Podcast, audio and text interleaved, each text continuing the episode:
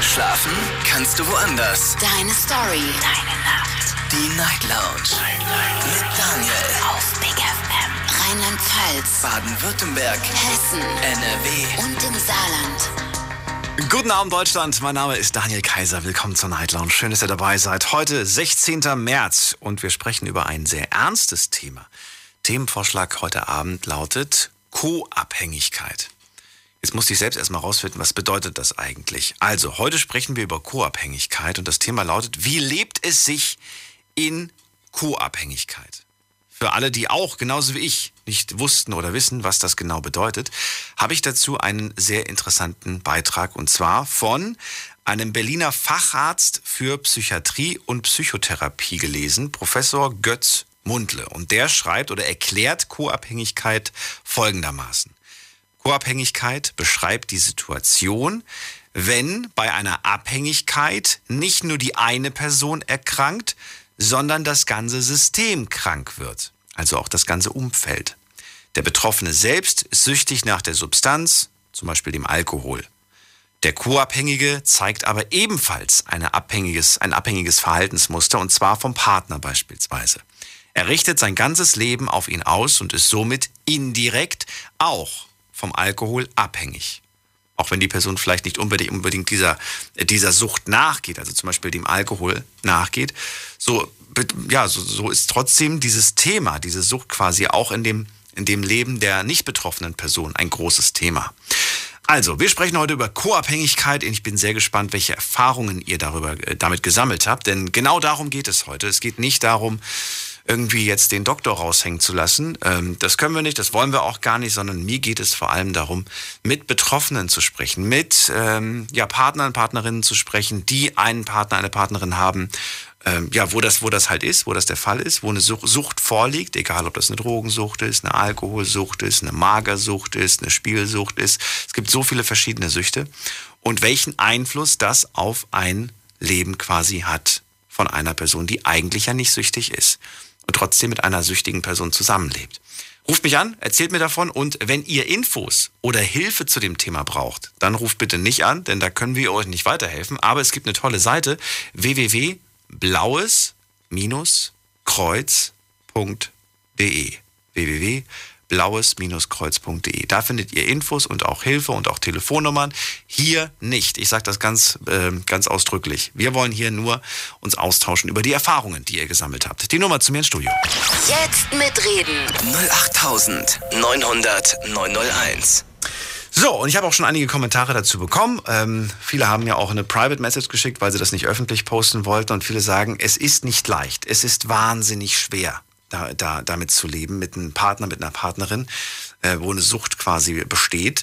Ihr könnt dazu natürlich auch auf Instagram und auf Facebook wieder mitmachen. Bei Instagram haben wir in der Insta-Story einige Fragen, unter anderem auf die Frage, hast du unter der Sucht deines Partners stark gelitten? Da dürft ihr auch mit Ja, Nein antworten. Und hast du dich für die Sucht deines Partners verantwortlich gefühlt?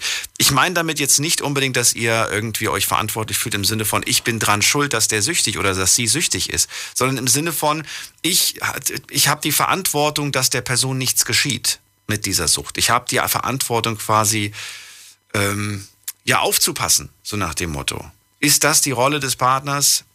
Große Frage, die könnt ihr vielleicht beantworten. Wir haben jemanden mit der 4-4 als ersten Anrufer oder Anruferin. Hallo, wer da? Woher? Guten Abend. Wer fühlt sich angesprochen? Aufgelegt. Na gut. Wer ist da mit der 1-7? Guten Abend. Hi. Hi, guten Abend. Hi, wie darf ich dich nennen? Wer bist du? Hi. Ähm, wenn es okay wäre, würde ich meinen Namen gerne nicht nennen, aber ich würde gerne über meine Erfahrung reden, wenn es okay ist. Dann möchte ich dir einen Namen geben, den ich dich irgendwie ansprechen kann. Nimm den Namen, den, Klar, gerne. deinen Lieblingsnamen. Fällt dir einer ein? Martin. Martin. okay. Martin, aus welcher Ecke kommst du? Kannst du mir das wenigstens verraten? Ähm, Karlsruhe, die Ecke. Ecke Karlsruhe. Okay, das reicht mir schon. Erzähl Genau. mir, was äh, willst du Ja. zum Thema heute beitragen? Also ähm, vorab, ich finde es cool, dass ich durchgekommen bin. Das hat mich gerade spontan gefreut. Ähm, ja, mein Thema ist oder meine Erfahrung ist, ähm, die Sucht hast du nicht angesprochen. Und zwar, ähm, ähm, wenn die, wie, wie nennt man sich das jetzt, ähm, wenn man eben brechen muss die ganze Zeit. Man, man muss die ganze Zeit, der Partner oder der Bekannte eben bricht ununterbrochen, weil man denkt, der hat zu viel gegessen, wie auch immer, das baut dann Stress ab und, und, und. Und äh, mit dem. Naja, ist eine Essstörung. Kontakt, du? du meinst eine Essstörung. Genau. Also ich glaube, nicht Magersucht ich sondern angesprochen. Bulimie. Nee, nicht Magersucht, sondern Bu- Bulimie. Darum geht's. Es geht ums Erbrechen. Also magersüchtig ist die Person nicht. Ach so. Aber sie hat eine Aber- Brechsucht. Ganz genau. Mir ist jetzt der Name entfallen. Tut mir leid. Ja, Bul Ähm, Bulimie ist, glaube ich, die offizielle Bezeichnung. Genau. Und das ist ein Freund, Kumpel von dir, oder Und- was? Genau, ja. Und äh, mir war das erst gar nicht bewusst. Und ähm, dann ist, es kam, das kam irgendwie spontan, wurde mir das äh, dann erzählt. Und ich habe das gar nicht so wahrgenommen. Und dann hat es mich getroffen wie ein Schlag, wie gesagt. Und äh, ich habe es nicht, nicht gesehen. Ich will es auch gar nicht sehen, weil es für mich so krass ist, so intensiv. Sondern ich kriege es immer nur mit, wenn es dann geschehen ist. Aber du hast es nicht von dieser Person selbst, also von deinem Kumpel selbst erfahren hast du es nicht, sondern du hast es um, um drei Ecken erfahren, oder wie? ich hab's ja um drei Ecken und dann kam das Gespräch irgendwie auf. Ich wurde damit konfrontiert. Warum? Warum Und dann- man damit konfrontiert? Was ist der Anlass? Weil Ich, ich, ähm, es, es war auffällig, das Verhalten. Ähm, Ach so. um die Essenszeit rum. Und war das dann Also so, wie ich mir das vorstelle, so, du, äh, wo, sag mal, wo ist denn der jetzt eigentlich hin? Und dann hat der gemeint, ja, Martin, weißt du nicht, der hat Bulimie? So ungefähr in der Richtung? Äh, ja, so. Also von, von sehr engen, von sehr engen Vertrauten von der Person. Ja. Und ähm, dann, dann, dann kam es mir. Weil ich habe mir die ganze Zeit so Gedanken gemacht, man denkt sich ja nichts Böses. Boah, hey, der isst jetzt mal, der isst richtig viel. Boah, ey, krass. Und, äh, aber ist irgendwie, der ist jetzt nicht dick oder so. Klar, äh, ich habe Freunde, die essen wie, wie, wie noch was und die haben einfach einen guten Stoffwechsel. Ja. Aber der isst und hört nicht auf. Und dann nach dem Essen, oh, hey, geil, noch weiter, weiter, weiter, weiter, weiter. Und dann kam das. Okay. Und ähm, dann dachte ich, ey, wie krass das ist. Und ähm, das ist jetzt mal komplett anderes. Also ich habe auch Freunde, die ja Drogensucht jetzt nicht so, ich sag mal jetzt nicht so Junkies, die an der Spritze hängen, aber die dampfen gern ein, wenn ich das so nennen darf, oder hier auf Partys und so. Und ich kenne Leute oder Spielsuchte, äh, Süchte. Kenne ich Freunde, die, die leben damit, die sind sich damit, äh, die sind damit im, im Rein mit sich selbst. Und das ist ja so allgegenwärtig, aber das kam, das war jetzt neu für mich. Und das, das, hat mich, das haut mich um, wenn ich jetzt gerade drüber rede. Äh, das, ich krieg Gänsehaut. Also Lass uns nicht zu so viele Süchte vermischen, weil dann bleiben wir lieber bei einer Sache. Die, Ja, ja, die ja. anderen wollen mit Sicherheit auch noch dann ihre eigene, äh, dann oder das, klar, was sie, was sie erlebt haben. Mich würde jetzt interessieren, Mhm. inwiefern, weil du das Thema ja angesprochen hast, Bulimie, ähm, ich, ich, was, ich, was, ich, was ich auch oft merke, dass man jedes Mal davon ausgeht, äh, dass das äh, eigentlich fast nie Männer trifft, ne?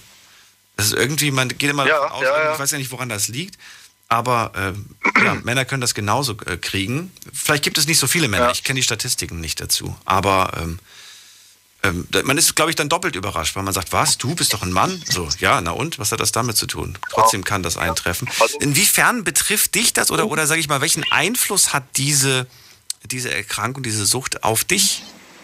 Hat das überhaupt einen Einfluss? Ähm, ich meine, ihr geht zusammen essen ja. und dann irgendwann steht er auf und geht. Auf Toilette. sie, ähm, sie ist allgegenwärtig, weil ähm, dadurch, dass ich dann eben mitbekommen habe, Ja. denkt man pausenlos dran. Und vielleicht dann auch zu, zu Unrecht dem anderen gegenüber, oh hey, was macht er das wieder? Da macht man sich Sorgen. Also man kann es gar nicht, man kann gar nicht genießen, essen zu gehen, weil man nicht weiß, geht er jetzt kurz Pipi machen oder, oder wirft er alles wieder raus? Ja, das, das geht jetzt ein bisschen zu weit, sondern grundsätzlich jede, jede Kleinigkeit, hey, äh, wir essen jetzt eine Currywurst Ja. äh, im Stadion, wir gucken uns ein Spiel an oder so. Dann Du musst immer kurz dran denken. Genau, dann, dann denke ich mir lieber, hey, ah, ich habe gar keinen Hunger, komm, egal, esse mal jetzt nicht. Weil du weißt, worauf das dann hinausläuft, auf Mhm. kurz oder lang. Hast du mit ihm dann schon darüber auch Na, gesprochen? nee, gar nicht. Wie lange das schon hat und ob er das schon, ob er da schon Ja. in Therapie oder sowas ist? Ähm, hat nicht funktioniert, ist jahrelang schon anscheinend so. Und ähm, deswegen laufe ich da auch gegen eine Wand, weil ich will ja das Gute für, für, für einen. Und ähm, da kam auch schon Streit auf. Ähm, aber ist jetzt, wir sind jetzt nicht zerkracht oder so, sondern einfach, ähm, hey, lass mich machen. So wie es aktuell ist, ist, ist noch gut. Und dann dachte ich mir, also krass, okay, es geht also auch noch schlimmer. Mhm. Und ähm, er meinte dann auch, hey, den Einfluss, den du auf mich hast, gerade mit diesen Kleinigkeiten, ähm, ja, die extra Bratwurst muss jetzt nicht sein. Und ähm, wenn ich jetzt mal bei, bei diesem Stadion bleibe und ähm, keine Ahnung, so, so Dinge, die ich, ich versuche dann einen zu schützen und es fällt denen ja auf, weil das war vorher nicht und jetzt ist es dann auf einmal so. Mhm. Und ähm, das fällt denen auf. Hätte ich nicht gedacht, krass. Die sagen, hey, okay, guck mal, ich, ich merke das jetzt, lass es doch einfach gut sein jetzt und äh, das, das verstehe ich nicht. Wie, wie, wie, lass es doch einfach, was meinst du damit mit lass es doch einfach gut sein? Ja, zum Beispiel. Du merkst, er will jetzt gleich auf Toilette gehen und du versuchst ihn davon abzuhalten. Nee, nicht, nicht das, sondern ich versuche vorzubeugen. Und dass, du ihn, dass er gar nicht erst isst, oder wie? Genau, dass er gar nicht so viel isst, so dass viel er das Gefühl isst. hat, hey, es muss wieder raus. Okay, genau. das heißt eher, eher kleine Mini-Portionen und dafür behält er sie aber drin. Und darauf legst Nein, du quasi also, so ein bisschen Wert, oder wie? Ich, nee, vielleicht haben wir ein bisschen aneinander vorbeigeredet. Dann mach's einfacher, mach's nicht so kompliziert. Er, er, er, bricht, er bricht, weil er denkt, er hat zu viel gegessen. Das habe ich verstanden. Und ich versuche, indem ich, ja, und ich versuche, indem ich, ich versuche, seine Mahlzeiten, die er zu sich nimmt, gering zu halten. Also ein klar Frühstück, nicht so viel, keine Ahnung, zwei Brötchen und gut ist, ein Kaffee dazu, Mittagessen, dann was Warmes und dann abends was Leichtes. Oder eben andersrum, klar, je nach, klar, Corona äh, geht jetzt schlecht, aber wenn man abends was essen geht, dann gucke ich, wenn wir uns mittags in der Mittagspause sehen oder so, dann sage ich, ah, hey, hopp, jetzt ein Apfel reicht doch heute Abend, gehen wir essen. Mhm. Dabei wird er, wird er, sich gern drei Brötchen reinknallen. Ah, das meine ich. Naja, gut, aber dann habe ich es ja richtig verstanden. Das heißt, du, du, du, du schaust ja, darauf, dass er einfach nicht zu viel, zu viel, zu große Portionen genau. einfach zu sich nimmt, dass die eher klein genau, ausfallen, damit genau. er nicht das volle Gefühl hat. Genau. Oder, oder das schlechte Gewissen, sage ich mal. Es ist ja manchmal gar nicht das volle Gefühl, genau. sondern das schlechte Gewissen manchmal auch. Okay.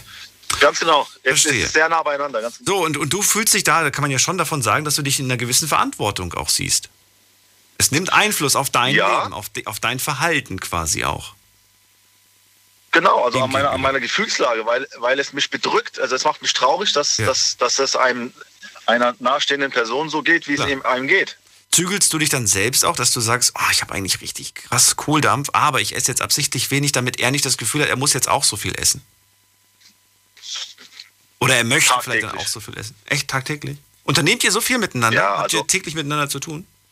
Ja, also jetzt durch Corona weniger, mhm. aber er, er, wohnt jetzt nicht, er wohnt gerade ums Eck. Also äh, mhm. er geht, er kommt vorbei, ich komme vorbei.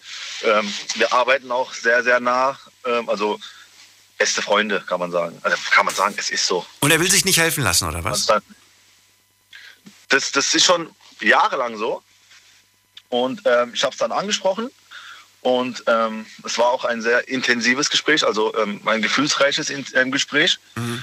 Und ähm, hat das schon hinter sich und so wie es jetzt ist, ist gut. Und dann kam das, was mir ein bisschen Mut gemacht hat. Hey, du tust mir gut.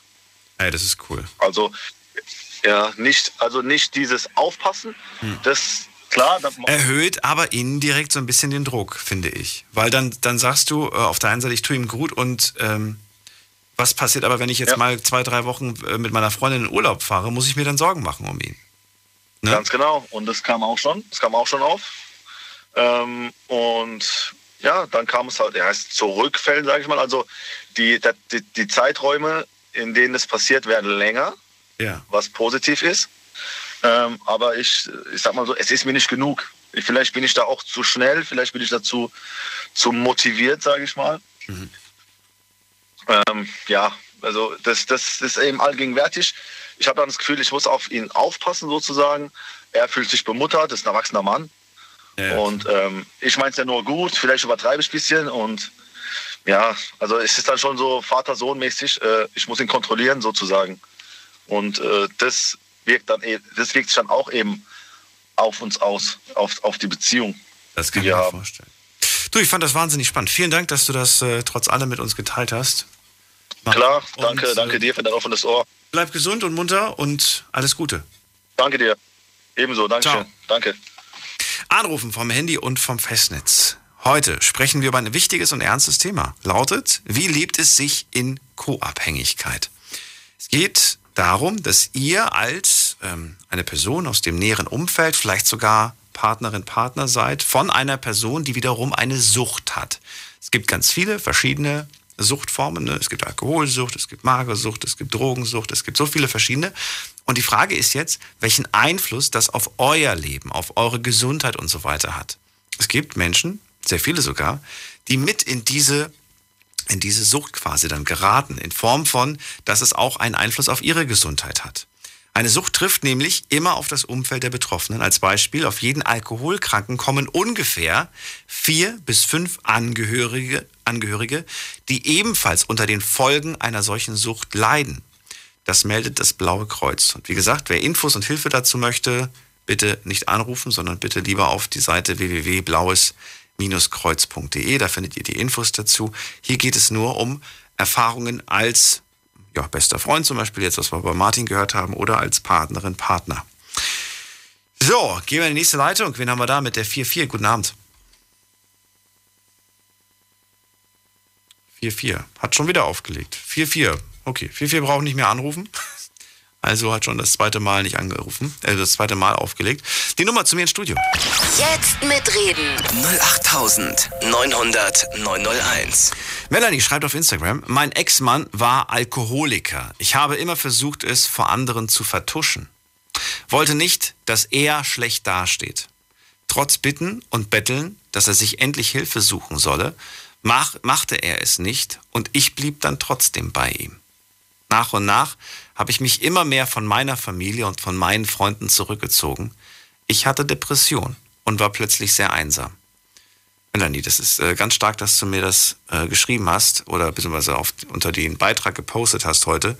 Würde mich freuen, wenn du auch anrufst und mit mir darüber sprichst, ähm, damit wir auch so ein paar Geschichten hier quasi im, im Sender hören, hier in der Sendung.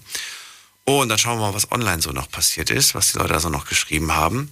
Äh, da hat eine Person geschrieben, es kostet wahnsinnig viel Kraft. Diese Kraft muss man auch bereit sein zu geben. Das stimmt allerdings. Wen haben wir da mit der 7.1? Guten Abend. Ich freue mich, wenn du auch anrufst, mit mir darüber sprichst. Hallo? Hallo, wer ist da? Hallo, äh, hier ist Marie. Marie, du musst das Radio kurz leise machen, ich höre mich doppelt. Ja, Moment, Moment, Moment, Moment. Ich bin überfordert. Jetzt. Marie, wo kommst du her? Äh, Nähe Ulm. Nähe Ulm. Cool. So, yes. dann können wir auch schon loslegen. Du hast gerade die Geschichte gehört von Martin. Ähm, konntest du was mit anfangen? Ja. Hast du das verstanden und wie fandst du das? Uh, ja, ich habe die Geschichte gehört. Ich, ähm, da ging es ja um die Bulimie-Dings. Hört man nicht häufig bei Männern, finde ich. Kommt selten vor, dass das. Das stimmt. Ne? Ich hatte das in der Schule früher und da haben wir auch mal drüber geredet. Ähm, und da hat eine auch, also die hat da Erfahrungen damit, die hatte das selber mal und hat sich da selber wieder rausgerettet. Aber ähm, da haben wir auch eine Statistik, eine Statistik angeschaut. Ich kenne sie leider nicht mehr genau, aber das sind tatsächlich weniger Männer, beziehungsweise wir haben gesagt, Männer können das einfach oft besser verstecken, weil Frauen da eher drüber reden, tatsächlich. Das stimmt. Ich merke, ja. wenn, wenn wir hier in der Sendung, ich weiß nicht, wie oft du die Sendung schon hörst, wenn wir hier über Sucht ja. sprechen, dann sind die Leitungen immer alle voll, weil jeder mit seiner Sucht anruft.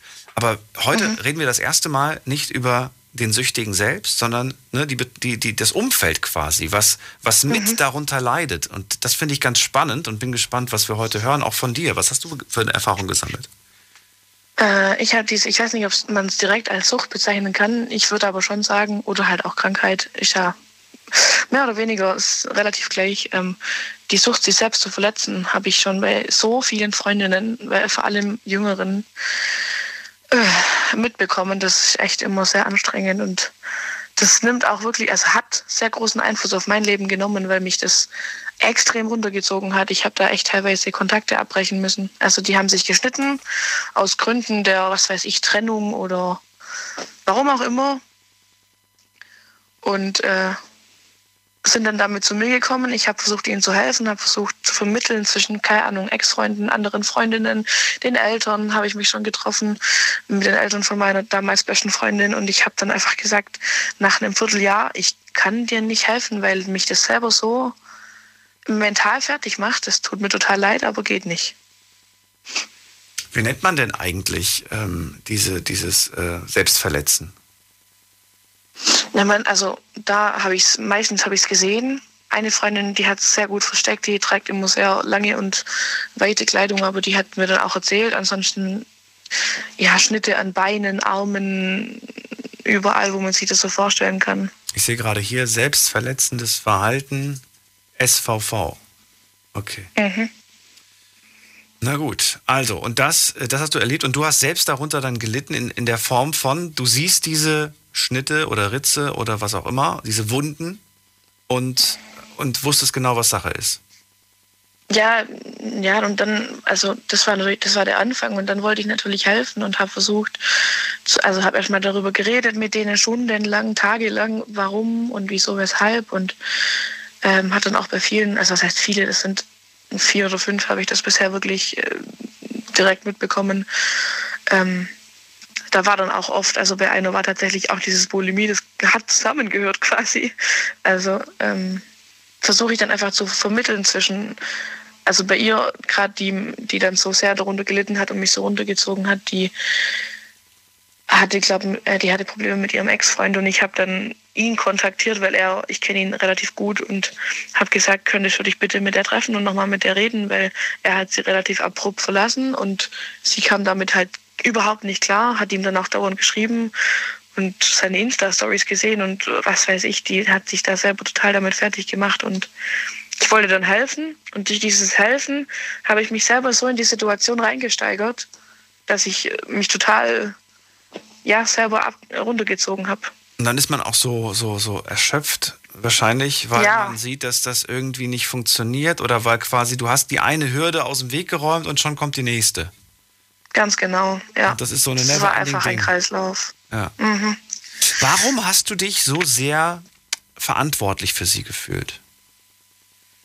Ja, sie war damals meine beste Freundin und ach, ich bin jemand, der fühlt sich allgemein sehr in Probleme von anderen rein, denke ich. Ähm, da habe ich auch schon oft, bin ich selber damit auf die Schnauze gefallen. Entweder weil dann am, am Ende kam, von wegen, du hast dich zu sehr eingemischt und äh, geht dich gar nichts an. Dabei habe ich immer nur helfen wollen und sie fand es auch gut und hat mich dann am Ende vorgeführt. Oder Also sieh das bitte nicht als Vorwurf, ganz im Gegenteil. Also ich, ich bin da, ich Ja. fühle genauso wie du. Also ich würde, ich, ich habe da auch das Gefühl, mich irgendwie verantwortlich zu fühlen, äh, der Person zu helfen, ne? Und dass, dass es ihr besser geht. Aber, und da muss man dann irgendwann mal dann aber auch, finde ich, ähm, ja, wie sagt man das denn? Man muss irgendwann mal lernen, dass man halt ähm, nicht selbst diese Verantwortung zu tragen hat, sondern man muss dann helfen in Form von, dass man das weitergibt an, an, an Leute, die sich damit auskennen quasi. ja, du, das man habe ich rutscht- gelernt. Man rutscht schnell von der, von der Rolle des besten Freunds, der besten Freundin in die Rolle des äh, Psychologen oder Psychiaters, aber das ist man nicht. Auch wenn man irgendwie das Gefühl hat, man, man, äh, ne, das äh, kann, auf Dauer dann halt dazu führen, dass man selbst irgendwann mal einen braucht. Im Ja, Fall. also es hat gebraucht, bis ich, ich glaube, ich war, wo ich das das erste Mal tatsächlich gemacht habe, dass ich zu einer gesagt habe, also es war sie, habe ich gesagt, geh, hol dir Hilfe, geh zum Psychologen und sie hat es dann auch gemacht, seitdem geht sie tatsächlich besser, wir haben wieder sanften Kontakt, aber ähm, das war das erste Mal, da war ich 17,5. Wow. Da- Und ja. jetzt habt ihr noch Kontakt? Habt ihr noch guten oder nicht mehr? Wir haben wieder, also wir haben Wieder? uns jetzt zwei, zwei Jahre, glaube ich, nicht mehr gesehen. Ähm, also und auch gar nicht mehr gehört. Die wohnt ja, 15 Kilometer weiter. Äh, wir haben uns einmal gesehen im Bauwagen, aber da war sie tatsächlich, also vor Corona, das ist auch schon wieder ein Jahr her, ähm, da war sie tatsächlich relativ gut drauf, aber sehr betrunken. Also Oh. konnte ich nicht ernst nehmen, wollte ich dann auch gar nicht. Und ähm, Party oder sinnlos? Ich glaube, Party. Party betrunken. Mit Freundinnen, Okay. ja, ja, aber die, die, die ist dann am Ende auch immer total ähm, heulend irgendwo sitzend, Drama Queen des äh, Abends und so. Das kann sie ganz gut. aber jetzt hat sie sich vor drei Wochen, glaube ich, wieder gemeldet und jetzt haben wir auch, ja, langsam aber sicher sanften Kontakt, weil ich, ich mag sie ja total und es geht ja auch wirklich besser, habe ich den Eindruck. Würdest du bei ihr bleiben, wenn sie plötzlich das alte Verhaltensmuster zeigt? Oder würdest du sagen, boah, nee, dann ziehe ich mich sofort wieder zurück, weil da habe ich keine Kraft für, das schaffe ich nicht nochmal? Puh, schwierige Frage. Gute Frage. Ähm, ich denke, ich würde ich, ich es auf jeden Fall versuchen, aber nicht so lang wie letztes Mal. Also ich würde auf jeden Fall viel früher diesen Cut setzen. Ich würde versuchen, ihr zu helfen und würde sagen, woran liegt es denn dieses Mal oder was ist denn los mit dir und so. Aber ich würde dann auch versuchen, also ich würde früher sagen, nee, du, sorry, ich komme mit meinem Leben selber nicht klar, beziehungsweise ich komme nicht damit klar, dass du mich da runterziehst und habe dann mit meinen eigenen Problemen noch mehr zu kämpfen, weil ich da so belastet bin. Ich würde den Cut früher setzen. Kann ich mir vorstellen. Ich habe Nachrichten Ja. schon vor der Sendung bekommen, die mich ehrlich gesagt so ein bisschen ja, nachdenklich gemacht haben. Da hat zum Beispiel eine Frau geschrieben, ich finde das Thema äh, Co-Abhängigkeit und, äh, und sowas, sie findet das lächerlich, dass man sich quasi als Angehöriger so, äh, also ich- der Co-Abhängige, sie findet das lächerlich, dass der Co-Abhängige jetzt so, der, dass der jetzt Mitleid bekommen soll. Ähm, es geht hier um die Süchtigen und nicht um die Co-Abhängigen. Was wäre das denn für ein sinnloses Thema? Also sie ist der Meinung, äh, das sind so, so ein Mimimi, so, so Jammern, so nach dem Motto, ich möchte auch Aufmerksamkeit, auch ich, ne, so nach dem Motto. Ist das, wird das unterschätzt, die Co-Abhängigkeit? Ja, aber ganz gewaltig. Also ich habe ähm, eine gute Freundin von mir, die studiert gerade Psychologie und ähm, es ist wirklich sehr spannend, dieses ganze Thema mit Abhängigkeit und Co-Abhängigkeit hat die nämlich auch, haben wir auch schon drüber geredet und es wird, also ich, meiner Meinung nach wird es massiv unterschätzt. Sie sagt auch, sie reden da viel drüber. Viele Leute, die helfen, auch Psychologen, die wirklich ausgebildet sind und nach Jahren haben die dann Probleme oder auch Leute, die mit behinderten Kindern zum Beispiel, ganz anderes Thema arbeiten, die so viel mit, oder mit, mit schweren Schicksalsschlägen, was ja auch, ich weiß nicht, Co-Abhängigkeit, ob man das da auch mit reinzählen kann, einfach die eigene Psyche wird da unterschätzt und das führt dann natürlich bei solchen Themen wie anderen helfen wollen und sich da selber dann nicht mehr helfen können in die Co-Abhängigkeit. Ich denke, dass da die Psyche der Menschen, die helfen wollen, unterschätzt wird. Oder überschätzt wird, ich weiß Oder gar nicht. überschätzt wird? Überschätzt wird wahrscheinlich eher. Das wohl wahr. Marie, dann vielen Dank, dass du dich zu dem Thema geäußert hast. Und äh, Ja. hoffentlich rufen noch ein paar an. Bis jetzt sieht's mau mau aus. Schauen wir mal. Ich wünsche dir alles Gute. Bis bald. Dankeschön. Tschüss. Ciao. So, anrufen könnt ihr vom Handy und vom Festnetz. Ich möchte ganz gerne von euch heute wissen, wie lebt es sich in Co-Abhängigkeit? Jetzt mitreden. 08900 901. Ich finde, man darf sich ruhig trauen, darüber zu sprechen. Ich finde es überhaupt nicht verkehrt, wenn man sagt, hey, ich habe auch unter der Drogensucht meiner Partnerin, meines Partners gelitten. Ich habe auch unter der Spielsucht gelitten. Ähm, hören wir tatsächlich auch hier in der Sendung selten. Wir hören, weiß ich nicht, den, meistens sind es ja Männer, die eine Spielsucht zum Beispiel haben, die jetzt hier anrufen und sagen, du, ich habe 20.000 verballert, meine ganze Familie war am Ende weg, meine Frau hat sich scheiden lassen, ist mit den Kindern abgehauen und so weiter, ich habe meinen Job verloren und dann, dann zählen die auf, was da alles passiert ist. Selten sprechen wir aber mit der Frau, die sagt, du, der ist da nicht mehr rausgekommen aus der Spielsucht. Ich habe alles Mögliche versucht. Am Ende blieb mir nichts mehr übrig. Ja, das sind die Geschichten, die wir quasi heute hören wollen. In die Richtung soll es gehen. Wie lebt es sich in Co-Abhängigkeit? Darüber können wir gerne aber auch. Ähm, was, was können wir noch? Wir können auch noch online natürlich mitmachen. Also, Stefan aus Koblenz ist der nächste Anrufer. Freue mich. Guten Abend, Stefan. Ja, schönen guten Morgen, Daniel. Ja, das Thema ähm, ist sehr spannend, aber auch ähm, teilweise bedrohend für denjenigen, der in der Co-Abhängigkeit sich befindet.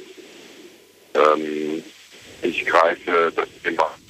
Warte mal, Stefan, erstens hören wir dich sehr, sehr schlecht und zweitens müssen wir eine ganz kurze Pause machen. Guck mal, ob du in den paar Sekunden jetzt die Verbindung verbessern kannst. Leg bitte nicht auf, gleich hören wir uns wieder. Deine Story. Deine Nacht. Die Night Lounge. Was machst du, wenn ein guter Freund dich bestiehlt? Haben es attraktive Menschen leichter im Leben? Was bleibt am Monatsende auf deinem Konto übrig? Das waren die Themen-Highlights im Februar. Und ihr könnt sie euch alle nochmal anhören. Auf Soundcloud, Spotify und iTunes. Überall einfach unter Night Lounge. Viel Spaß wünsche ich euch. Big FM Night Lounge. Montag bis Freitag ab 0 Uhr.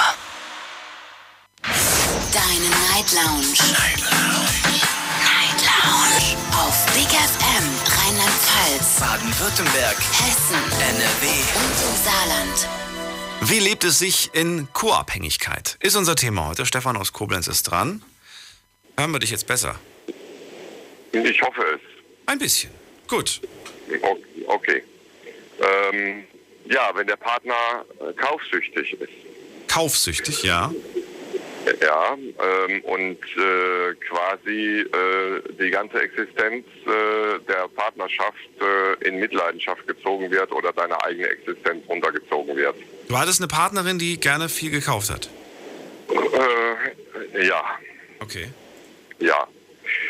Ähm, die hat äh, äh, ich sag's jetzt mal so. Ähm, wenn die Partnerin heulend vor dir sitzt äh, und äh, sich beklagt, sie braucht dies oder das, ja, und äh, du gibst ihr dann das Geld, äh, damit sie sich das kaufen kann und ähm, ja, dann erfährst du äh, ein paar Stunden später, dass sie das Geld aber nicht dafür verwendet hat, äh, sondern es äh, für die Kinder ihrer Schwester benutzt hat oder um irgendjemand anderem zu helfen und dann wieder mittellos dasteht und das Geld, äh, wofür du es eigentlich gegeben hast, ist einfach weg.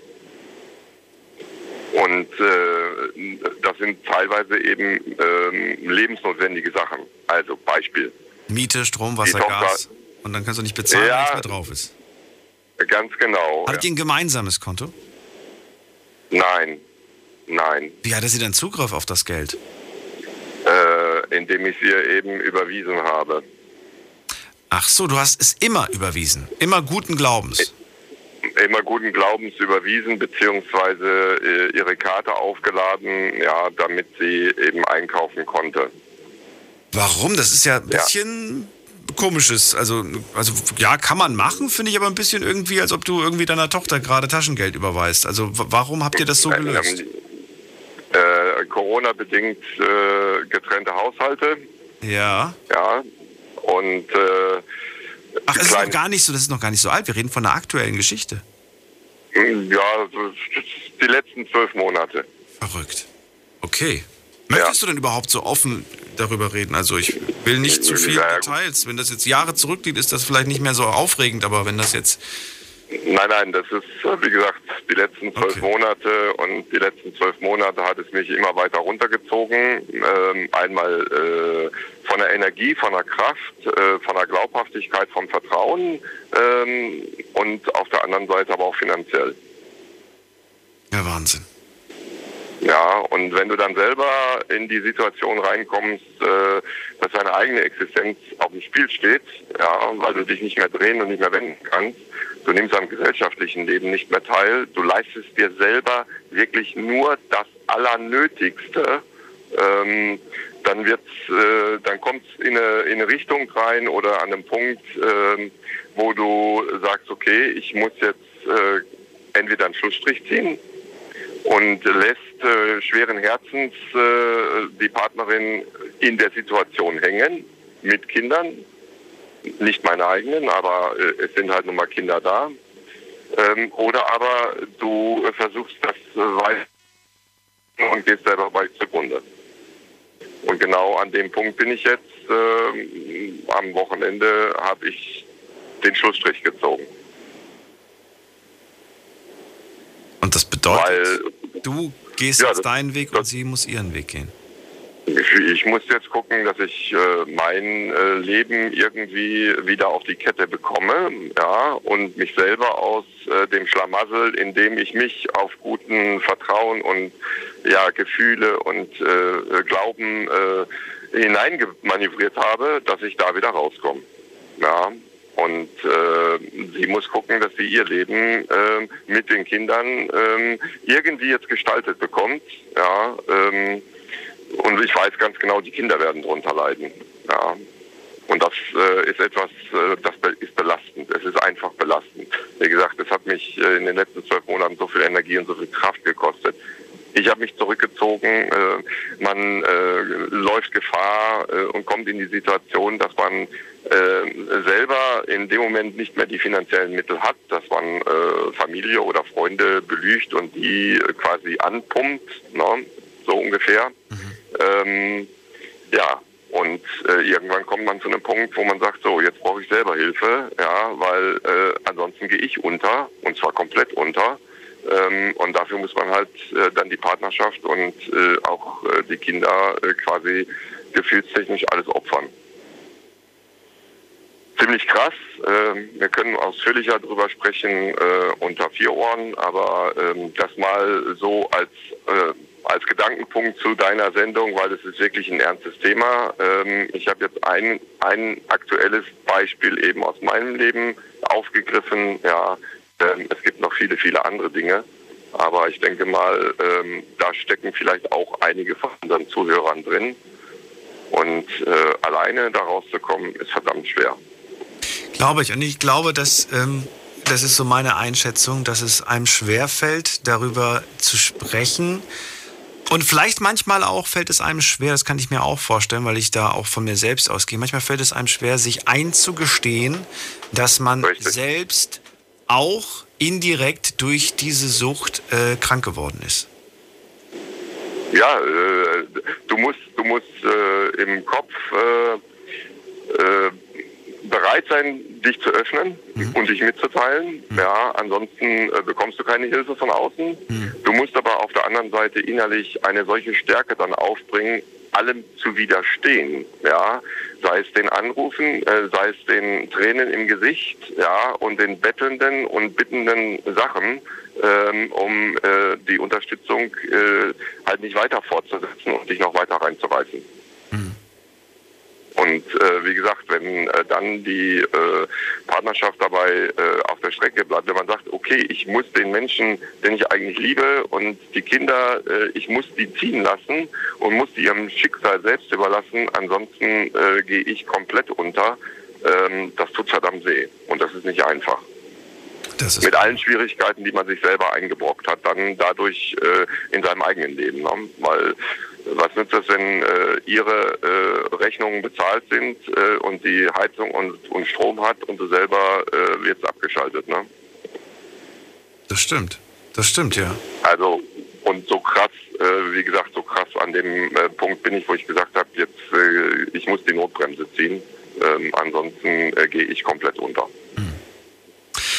Vielen Dank, dass du uns das erzählt hast und äh, ja, alles Gute dir. Bis zum nächsten Mal. Alles klar. Alles Danke dir. Bis dann. Ciao, ciao. Ciao, anrufen könnt ihr vom Handy und vom Festnetz. Drei Geschichten haben wir schon gehört. Die erste halbe Stunde ist rum. Eigentlich ein, ein guter Schnitt. Also ist eigentlich gar nicht so wenig los. Aber äh, die Gespräche sind lang, sie sind sehr intensiv und sie sind nicht einfach. Heute ist das Thema, wie lebt es sich in Co-Abhängigkeit? Was das bedeutet, ich erkläre es euch nochmal kurz. Es geht darum, dass eine Person einer Sucht verfallen ist, ob das Alkohol, Drogen, Magersucht, was auch immer für eine Sucht das ist. Spielsucht, es gibt viele Süchte, wenn ihr nicht wisst, welche Süchte, wobei ich glaube, ihr wisst schon, welche Süchte es gibt. Und ähm, ja, dass man als, als Partner, als bester Freund, als Familienmitglied, als Arbeitskollege mit unter dieser Sucht leidet. In welcher Form auch immer. Und genau darüber wollen wir sprechen. Genau das wollen wir heute ein bisschen beleuchten. Und eure Erfahrungen sind hier gefragt. Keine Expertenmeinungen, sondern tatsächlich, wie geht man damit um? Wie sehr hat einen das selber auch mitgenommen? Wie viel Kraft hat das einen selbst gekostet? Und wie weit seid ihr auch gegangen? Vielleicht sagt ihr, ich habe das nicht lange mitmachen können. Ich bin da, als ich das rausbekommen habe, vielleicht direkt von dannen und habe gesagt, tut mir leid, ich kann das nicht. Du musst dir Hilfe suchen, so nach dem Motto. Lass uns genau darüber sprechen. Nächster Anrufer hat die 3-2. Guten Abend. Ja, hallo, guten Abend. Wer da? Woher? Äh, aus Louis. Und wie darf ich dich nennen? Welchen Namen darf ich dir geben? Äh, Lisa. Lisa, dann nenne ich Lisa. Keiner ist hier gezwungen, seinen echten zu nennen. Okay. Äh, Lisa, freue mich. Ich bin Daniel. Ähm, ja, wir sprechen heute und der Name ist echt. Habe ich mir nie selbst ausgesucht. freue mich. Aber ich höre dich gerade ein bisschen doppelt. Hast du Lautsprecher noch oder sowas an? Äh, nein. Das macht so. Hab ich aus. Wow, wow, wow, so. Ganz komisch. Nee, Lautsprecher habe ich aus. Dann probieren wir es mal. Erzähl, was hast du zum Thema heute beizutragen? Und zwar habe ich da zu berichten von meinem Ex-Freund. Der war sowohl drogen- als auch alkoholabhängig. Ja, erzähl. Oh, da gab es viele, viele Situationen. Anfangs habe ich das gar nicht so mitbekommen. Er hat mir dann erzählt, wie toll er doch sein Leben im Griff hat, mich damit auch quasi, sage ich mal, angelockt bis dann irgendwann sein wahres Gesicht kam und dann gab es so typische Nächte wie, dass er mich überredet hat, dann mit ihm und seinen Freunden feiern zu gehen und wenn ich dann keine Lust mehr hatte, das war ihm egal. Ich konnte gucken, wo ich, wo ich stehe, wie ich nach Hause komme, war ihm egal. Ich durfte ihn auch absolut nicht davon abhalten, weil sobald ich das versucht habe oder einfach nur ein bisschen gedrängt habe, dass ich nach Hause möchte, äh, ist er auch aggressiv geworden mir gegenüber. Also da war absolut kein Entkommen damals. Wusstest Dann, du den Zeitpunkt von seinen Süchten schon? Äh, jein. Ich habe es vermutet, aber wirklich bewusst war es mir damals noch nicht. Aber das kam dann mit der Zeit und irgendwann kam dann auch, wo er mir gebeichtet hat, dass er Drogen genommen hat. Dann kamen auch sämtliche Geschichten mit anderen Frauen hinzu, die aber ja angeblich nie wahr waren. Aggressionen mir gegenüber, das ging dann so weit, dass ich teilweise tagelang nicht geschlafen habe. Ich bin total verschlafen auf die Arbeit. Ich habe über 20 Kilo selber auch abgenommen dadurch. Ähm, er hat mir immer wieder versprochen, er hört auf und ähm, er macht einen Entzug. Das hat auch nur so lange funktioniert, bis der Streit gelegt war. Am nächsten Wochenende ging es wieder von vorne los. Es hat über ein Jahr gedauert, bis ich endlich mal die Kraft hatte, da rauszukommen. Wie viel, eineinhalb hast du gesagt? Bitte? Wie viele Jahre hat es gedauert? Ja, gut ein Jahr hat es gedauert, gut bis ich endlich mal die hatte. Alleine aus eigener Kraft oder, oder hat dir dabei jemand geholfen, rauszukommen? Nee, alleine. Irgendwann konnte ich selber einfach nicht mehr. Meine Arbeit hat drunter gelitten, meine hm. Freunde, meine Familie. Hast du Jeder Angst gehabt, dich zu trennen? Weil du hast vor dem aggressives Verhalten angesprochen. Ja, sehr. Ähm, es kam auch mehr als einmal vor, dass er die Hand gegen mich erhoben hat. Ähm, das hat er dann immer wieder beteuert und auf die Sucht geschoben. Das würde er doch niemals machen. Äh, ja, nachdem ich mich dann auch getrennt habe, dann kam von ihm, er braucht mich und er schafft das nicht ohne mich. Er kommt niemals von der Sucht los ohne mich das war halt immer wieder auch die Gründe, warum ich damals dann öfter auch zurückgegangen bin. Aber nach einem Jahr irgendwann hatte ich so die Schnauze voll auf gut Deutsch, dass ich es komplett abgebrochen habe. Und dann? Was, wie hat er reagiert? Wie, wie ging er um? Hat er dann, hat er dann gezeigt, wie. Es gibt ja, gibt ja welche, die schwören darauf, ich höre sofort damit auf. Verlass mich nicht. Das war ja das. Das war äh, des Öfteren der Fall. Immer wenn ich gesagt habe, ich kann das nicht mehr, ich will nicht mehr, nein, dann kam direkt, er hört damit auf und er macht einen Entzug, er geht in die Klinik. Das war auch einmal der Fall, da kam er gerade von so einer Saufparty, ich hatte Nachtschicht und hatte einen richtigen Absturz äh, mit Halluzinationen und so weiter und dass er meine Hilfe braucht. Ich bin dann direkt nach der Arbeit zu ihm. Er hat eingewilligt, dass wir dann in eine Klinik sofort fahren, alles.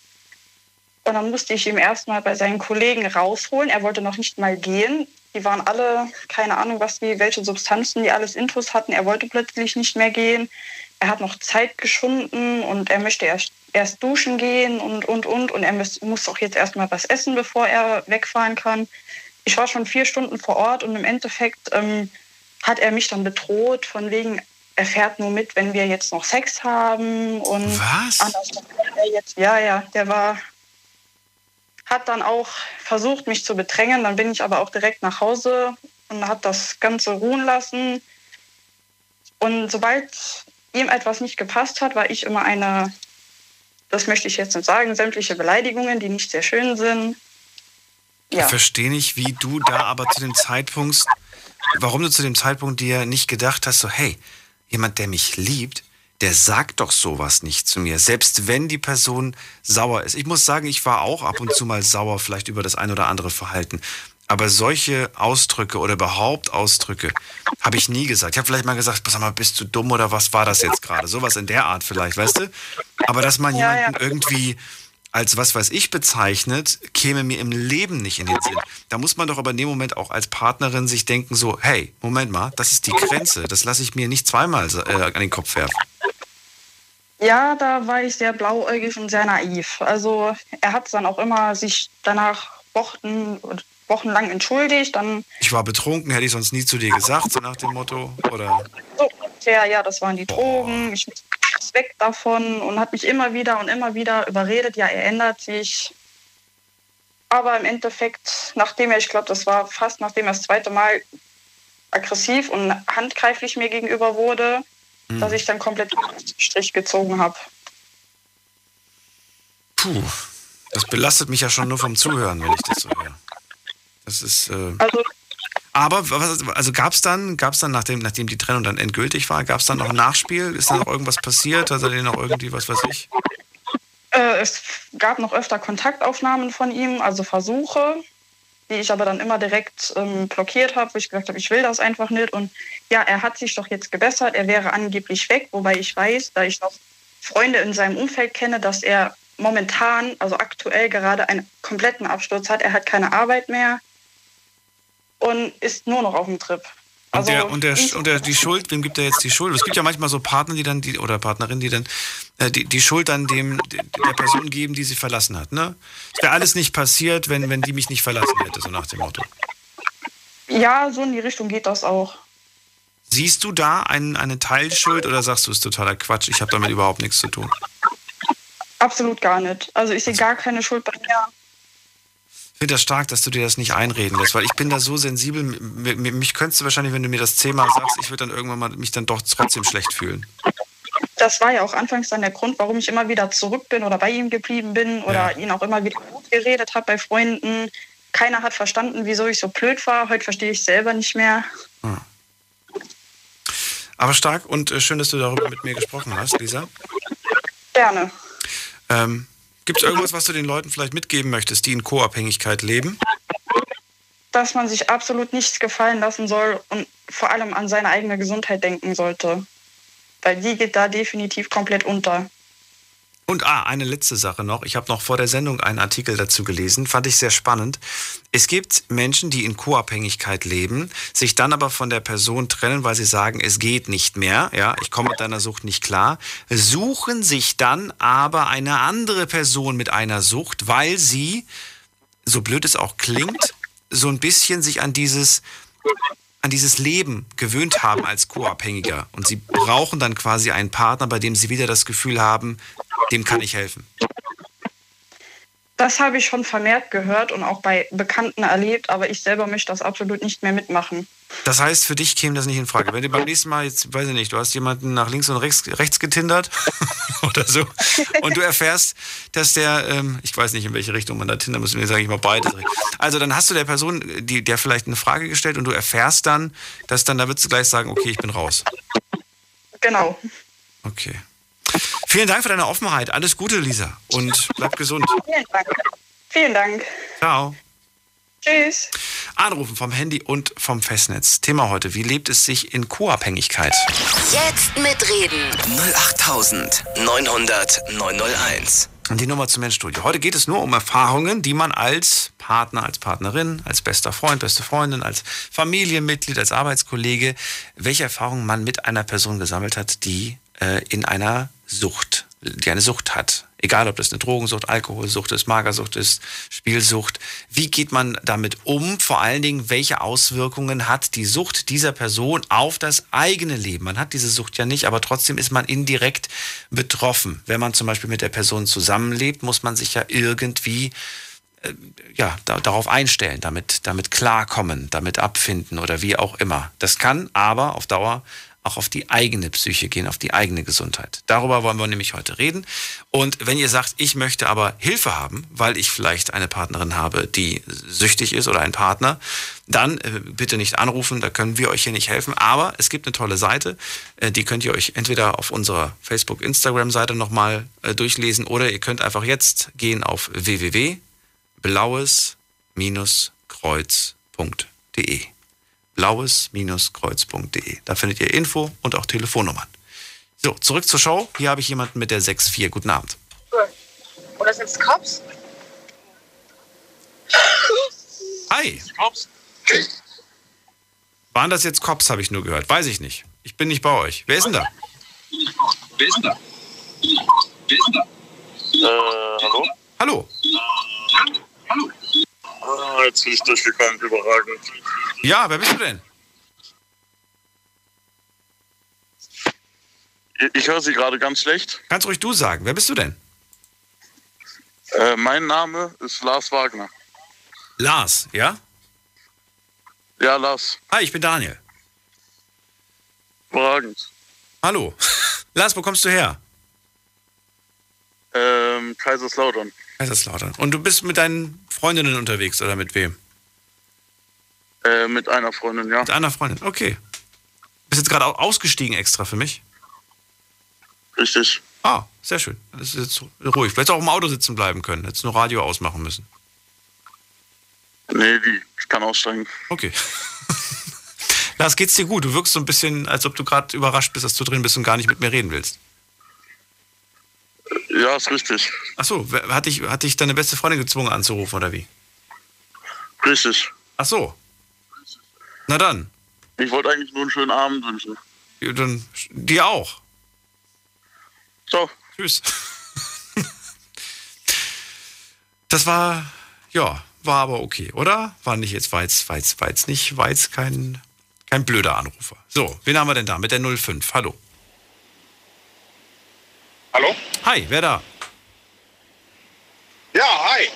Grüß dich. Schukri hier. Schukri? Hi. Ja, ganz genau. Ich war jetzt selber überrascht. ich, ich komme aus Aachen. Aus Aachen, Schukri. Ja, ich habe jetzt den lieben Gruß aus, von dem jungen Bergertz gerade gehört und habe gedacht, ja, ja, toll. Naja, aber Ja, weißt du, solange nur jemanden grüßen möchte und nicht irgendwie die halbe, halbe Republik beleidigt, ist doch alles gut. Nein, nein, ist ja auch richtig, ja, hi. Schukri, ich freue mich, dass du anrufst. Ist heute ein wichtiges und ein ernstes Thema. Ähm, bin Ja. gespannt, welche Erfahrungen du sammelst. Es geht ja heute um Co-Abhängigkeit. Thema habe ich jetzt mehrmals erklärt. Ich glaube, du hast es auch verstanden. Ja. Äh, Ja, inwiefern aber hast du da ähm, ja, Berührungspunkte bei dem Thema? Co-Abhängigkeit, äh, Drogensucht, ähm, die auch fast meine Beziehung beschädigt hätte, ähm, die auch jetzt eine, eine Familienbeziehung geschädigt hat, nämlich die äh, zu äh, meiner Cousine, denn diese Co-Abhängigkeit, der Abhängige, Drogenabhängige war äh, Ganz kurz, Schukri, ich höre dich zwar, aber ich höre dann die Straßengeräusche genauso laut wie deine Stimme. Und das ist, das ist so ein. Sekunde, Sekunde. Das kämpft gegen dich an und es ist schwer, dir zu folgen. So, hörst du mich jetzt besser? Jetzt höre ich dich besser, aber du bist weg. Du hast aufgelegt. Das ist nicht von Vorteil. Wenn du jetzt auf Wahlwiederholung drückst, ist die Wahrscheinlichkeit hoch, dass du durchkommst, weil zu dem Thema nicht so viele Leute was sagen können. Einfach nochmal anrufen. Jetzt mitreden. 08900 901. Ansonsten müsste ich in die nächste Leitung. Schukri. Wahlwiederholung. Wo war nochmal die Taste Wahlwiederholung? Kriegt da euer hin. Bin ich sicher. Also, Thema heute, wie lebt es sich in Co-Abhängigkeit? Können wir nochmal warten? Ein paar Sekunden. Das wird nichts mehr. Das, oh doch, doch, hat er geschafft. Er hat die Taste gefunden. Schukri, Ja, hallo. was war los? Ja, meine Freisprecheinrichtung. Ach so. So. Okay, ja, super, dass ich wieder drin bin. Also, Hallo? Erzähl, du hast irgendwas angefangen mit Drogenabhängigkeit und das hätte irgendwie, was war das? Nochmal.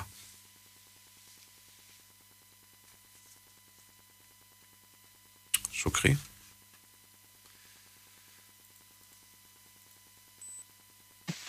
Schukri? Ja, Was so. ist los? Ich weiß nicht wieso, ich wurde rausgeflogen. Es war wieder weg. Okay. Okay, let's go. So. Ähm, Co-Abhängigkeit, sprich wegen Drogen. Ähm, der Mann meiner Cousine hatte Drogen genommen und das hätte dazu fast beinahe geführt, dass meine eigene Beziehung kaputt geht. Ähm, hat dazu geführt, dass die Beziehung zum äh, meiner Cousine kaputt gegangen ist. Denn er ist der Mann meiner Cousine. Ja, ähm, das, hat an, das hat angefangen vor äh, zwei Jahren. Zwei Jahren. Ähm, er war schon vorher, was ich nicht wusste, dass er Drogen genommen hatte. Kam dann eines Tages zu mir, hat mir das äh, äh, beichtet. Ich habe ihm zu helfen. Ähm, seine Frau wusste davon nichts. Ähm, hab's seine Frau halt, wie gesagt, meine Cousine, hab's auch ihr verheimlicht, ähm, was er alles so nimmt und ja, wie es dann halt auch dann so war, irgendwann, man spricht die ganze Zeit, ja, dann, ja, ich will es jetzt nicht Gruppenzwang nennen, ähm, hat man halt äh, mit, mit etwas genommen. Wie, Moment, mal, du hast dann auch was genommen, was er Ich dir angeboten hab hat? Auch, ich, richtig, ich habe jahrelang noch nie Drogen genommen und ähm, ja, Reden wir jetzt von einem Joint oder reden wir von schl sch- also stärkeren Sachen? wir reden von Kokain, Pep, Wow. äh, Wow, sowas. okay. Ja, ja. Ja, Ähm, war aber Gott sei Dank bei mir nicht so, dass ich jetzt süchtig davon geworden bin, mhm. sondern nur halt, ähm, ja, wie es halt so ist, man ne, verbringt den Tag. Äh, Verrat mir, was war es denn? War es Neugier? Wollt- War das eine einmalige Geschichte? Ich würde gern verstehen, weswegen du da äh, Ja gesagt hast. bei mir, irgendwann war es dann die Neugier. Und äh, das war halt, ja, ja, ich habe ihm halt mit mehreren Gesprächen versucht zu helfen, was nicht äh, funktioniert hatte oder wo er mir gesagt hatte, ja, er hört auf und dann irgendwann, ja, hier, komm und probier mal. Und dann war die neue Dame, habe ich gesagt, komm, vielleicht kannst du es dann verstehen oder sonstiges wo ich, wo wir dann auch, wenn wir wieder klar waren, auch erstmal gesagt habe, jetzt so, komm, jetzt müssen wir damit aufhören, das reicht. Und ja, es ist ja dann halt auch so weit gegangen, dass er ja fremd gegangen ist. Äh, ich das dann wusste, halt immer wieder auch aber du hast wusste und auch gedeckt habe, ganz genau. Ähm, ja, und den, den Schuss oder den letzten Schuss quasi, was jetzt richtig alles zerstört hatte, war halt äh, jetzt letztes Jahr im Juli.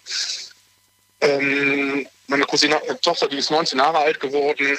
Und ja, da ist er auf der Geburtstagsfeier, wollte einen jungen Mann wegfahren, alkoholisiert äh, den Jungen weggefahren. Ich habe noch versucht, dran oder haben versucht, dran zu hindern, dass er nicht wegfährt. Mhm. Ja, er ist mit dem jungen Kerl weggefahren, hat sich Drogen besorgt, hat auch noch irgendwo äh, weitergetrunken auf einer anderen Party, war drei Stunden lang weg. Ja, ich konnte ihn dann auch dementsprechend nicht mehr decken. Kam, äh, dann ist er wohl mit meiner Partner oder meine Frau und meine Cousine sind dann später, hat man ja mitbekommen, wo er dann war, sind dann später hin und wollten ihn abholen. Und ja, dann äh, ist das richtig eskaliert und äh, auf der Rückfahrt hat er wohl dann meine Cousine geschlagen.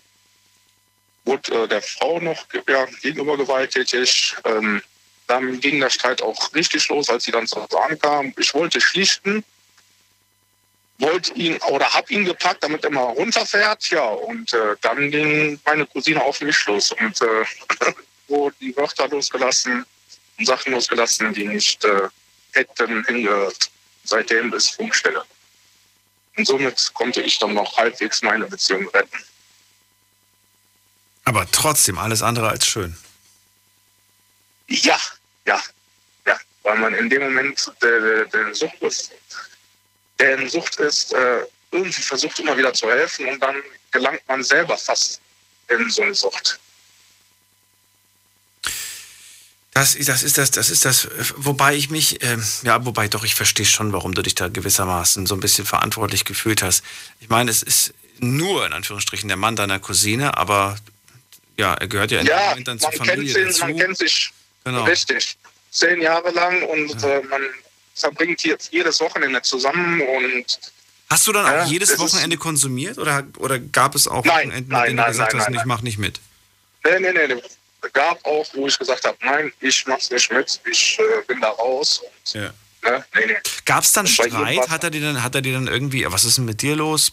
Bist du schlechter Kumpel oder bist du Spielverderber oder sowas in der Richtung? Ja, so, so, so. Ja, doch. Ähm, wir waren halt quasi auf äh, wie Brüderschaft. Ah, du bist ein schlechter Bruder und ne, ah, bist schlechter Kumpel, sowas, um mir halt ein schlechtes Gewissen zu machen. Äh, Nee, hat bei mir Gott sei Dank in dem Moment dann da nicht funktioniert. Bin ich dann weich geworden, habe gesagt, nee, nee. Da bin ich aber wirklich auch auf mich stolz, dass ich da in dem Punkt mit dieser Brüdergeschichte auch nie mitgemacht habe. Wir reden gleich weiter, bleib dran. Schlafen kannst du woanders. Deine Story. Deine Nacht. Die Night Lounge. Night, Night. Mit Daniel. Auf Big FM. Rheinland-Pfalz. Baden-Württemberg. Hessen. NRW. Und im Saarland. Haben wir gerade ein passendes Lied gehört. Heute das Thema, wie lebt es sich in Co-Abhängigkeit? Schön, dass ihr wieder mit dabei seid, heute zur Night Lounge mit einem sehr ernsten Thema. Wir sprechen über Co-Abhängigkeit und das bedeutet, dass eine Sucht immer auch das Umfeld trifft. Und äh, ja, also das Umfeld der Betroffenen quasi. Auf, als Beispiel zum Beispiel ist es so, dass bei einem Alkoholkranken ungefähr vier bis fünf Angehörige ebenfalls unter den Folgen dieser Sucht leiden. Und äh, diese Infos beziehe ich vom Blauen Kreuz. Da findet ihr übrigens auch Infos und Hilfe, wenn ihr selbst betroffen seid. Beim, dem heutigen Thema ist es ganz wichtig, äh, nochmal zu betonen, dass wir hier eine Talksendung sind, über Erfahrungen uns austauschen, aber nicht äh, Hilfe geben können. Das heißt, wenn ihr Hilfe braucht bei diesem Thema, www.blaues-kreuz.de. Da könnt ihr euch mal reinklicken, da findet ihr Telefonnummern, Adressen und so weiter, wohin ihr euch wenden könnt, wenn ihr gerade aktuell dieses Problem habt, vielleicht eine Partnerin oder ein Partner äh, mit irgendeiner Sucht. Da sind wirklich alle Suchtformen quasi, da wird für alle Suchtformen eine Hilfe geboten. Schukri ist dran, kommt aus Aachen und er sagt, ich hatte auch diese Co-Abhängigkeit und zwar, der Mann meiner Cousine hat Drogen genommen und das hat, und auch Alkohol natürlich, das ist ja das, äh, kommt meistens zu zweit. Und das hat am Ende dann auch mein Leben fast zerstört, vor allem meine Beziehung. Warum? Naja, diese Freundschaft zu, zu dem Mann der Cousine, das war schon so eine brüderliche Freundschaft. Und wenn die eine Person halt Drogen und Alkohol konsumiert, dann ist es halt so, dass man das auch mal angeboten bekommt. Man lässt sich dann auf dieses Experiment, sage ich mal, ein, probiert es aus Neugier, aber natürlich auch, weil man ja neugierig ist und äh, vielleicht auch, weil man so ein bisschen sich ja denkt, naja, komm, wenn der das nimmt, dann ist das nicht so schlimm vielleicht, oder? Diesen Gedanken hat man doch bestimmt auch mal gehabt. So. Ja, ja. So, der, der, der, der, kann immer noch auf beiden Beinen stehen, der guckt immer noch geradeaus, so komm, der lebt noch, komm, dann kann ich auch mal ausprobieren. So. Nach dem richtig, Motto. Man verharmlost es so ein bisschen. Ich würde gerne wissen, nachdem du jetzt gesagt hast, wie, wie nah du quasi am Abgrund dann schon standst, weil du da mitgemacht hast bei dieser Geschichte. Wann, was ist danach passiert, als du dann ähm, den Schlussstrich gezogen hast? Ähm, Oder hast ja, du den noch gar äh, nicht konkret ziehen können? Doch, doch, ich habe ich hab den Schlussstrich gezogen. Der Schlussstrich ist seit dem, seit, seit dem Tag, wo der Streit war, bin ich mit dem Schlussstrich, das ist jetzt äh, ja seit Juli. Mhm. Ähm, und ich, das ist für mich jetzt auch wie vorher, ähm, ah, das Zeug ist bar. Ne? Ich möchte es nicht mehr anrühren und äh, das lasse ich nicht mehr auch äh, nicht mehr an mich ran. Ja, und das war für mich eigentlich recht einfach, damit auch wieder einen Schlussstrich zu ziehen. Naja, aber er ist ja noch, er ist, ist er noch der Mann deiner Cousine? Ja, die sind noch, zu, die sind noch verheiratet, ja. Weiß sie von, von, von, von, weiß, kennt sie die Wahrheit? Äh, sie hat die Wahrheit bekommen, weil wir waren letzten Endes dann auch vor Gericht, weil er ist ja alkoholisiert äh, gefahren. Ja. Ja, sie hat, äh, ihr hat halt nur gestunken, dass ich halt äh, ihn quasi bei der Polizei ähm, ja, angeschwärzt habe, ja. dass er Alkohol und Drogenmissbrauch hatte, alles. Ja. Ich verstehe sie, aber ich verstehe genauso auch dich und ich finde, dass äh, so sehr ich auch sie verstehe, ja, hast du richtig mich, gehandelt. Es war an dem Tag äh, es war an dem Tag einfach zu viel. Nein, nee, du, ich, ich finde, du hast richtig gehandelt, ja. auch wenn ich es verstehen oh. kann, dass sie da vielleicht irgendwie weil sie ein ganz anderes, ein ganz anderes Bild, einen ganz anderen Bezug zu ihm hat natürlich. Und ich finde es gut, dass sie jetzt, dass sie jetzt rein Wein eingeschenkt bekommen hat und sie quasi weiß, was er treibt. Das ist jetzt eine ganz bewusste Entscheidung für ihn, wenn sie bei ihm bleibt. Äh, da kannst du, ja. da kannst du eigentlich nichts machen. Das Einzige, was ich glaube ich machen würde, wenn es meine Cousine wäre, ich glaube, ich würde ihr regelmäßig, auch wenn sie es irgendwie nerven würde, würde ich jedes Mal zu ihr sagen, du, wenn du irgendwann mal da raus willst, sag was. Das würde ich ihr jedes Mal unter die ja. Nase reiben, weil, weil, weil manchmal ist es vielleicht so, dass man dann irgendwie vielleicht wirklich nicht mehr will, aber dann das Gefühl hat, mir hilft jetzt gerade keiner hier raus, ich muss das alleine irgendwie. Deswegen würde ich das, glaube ja. ich, machen.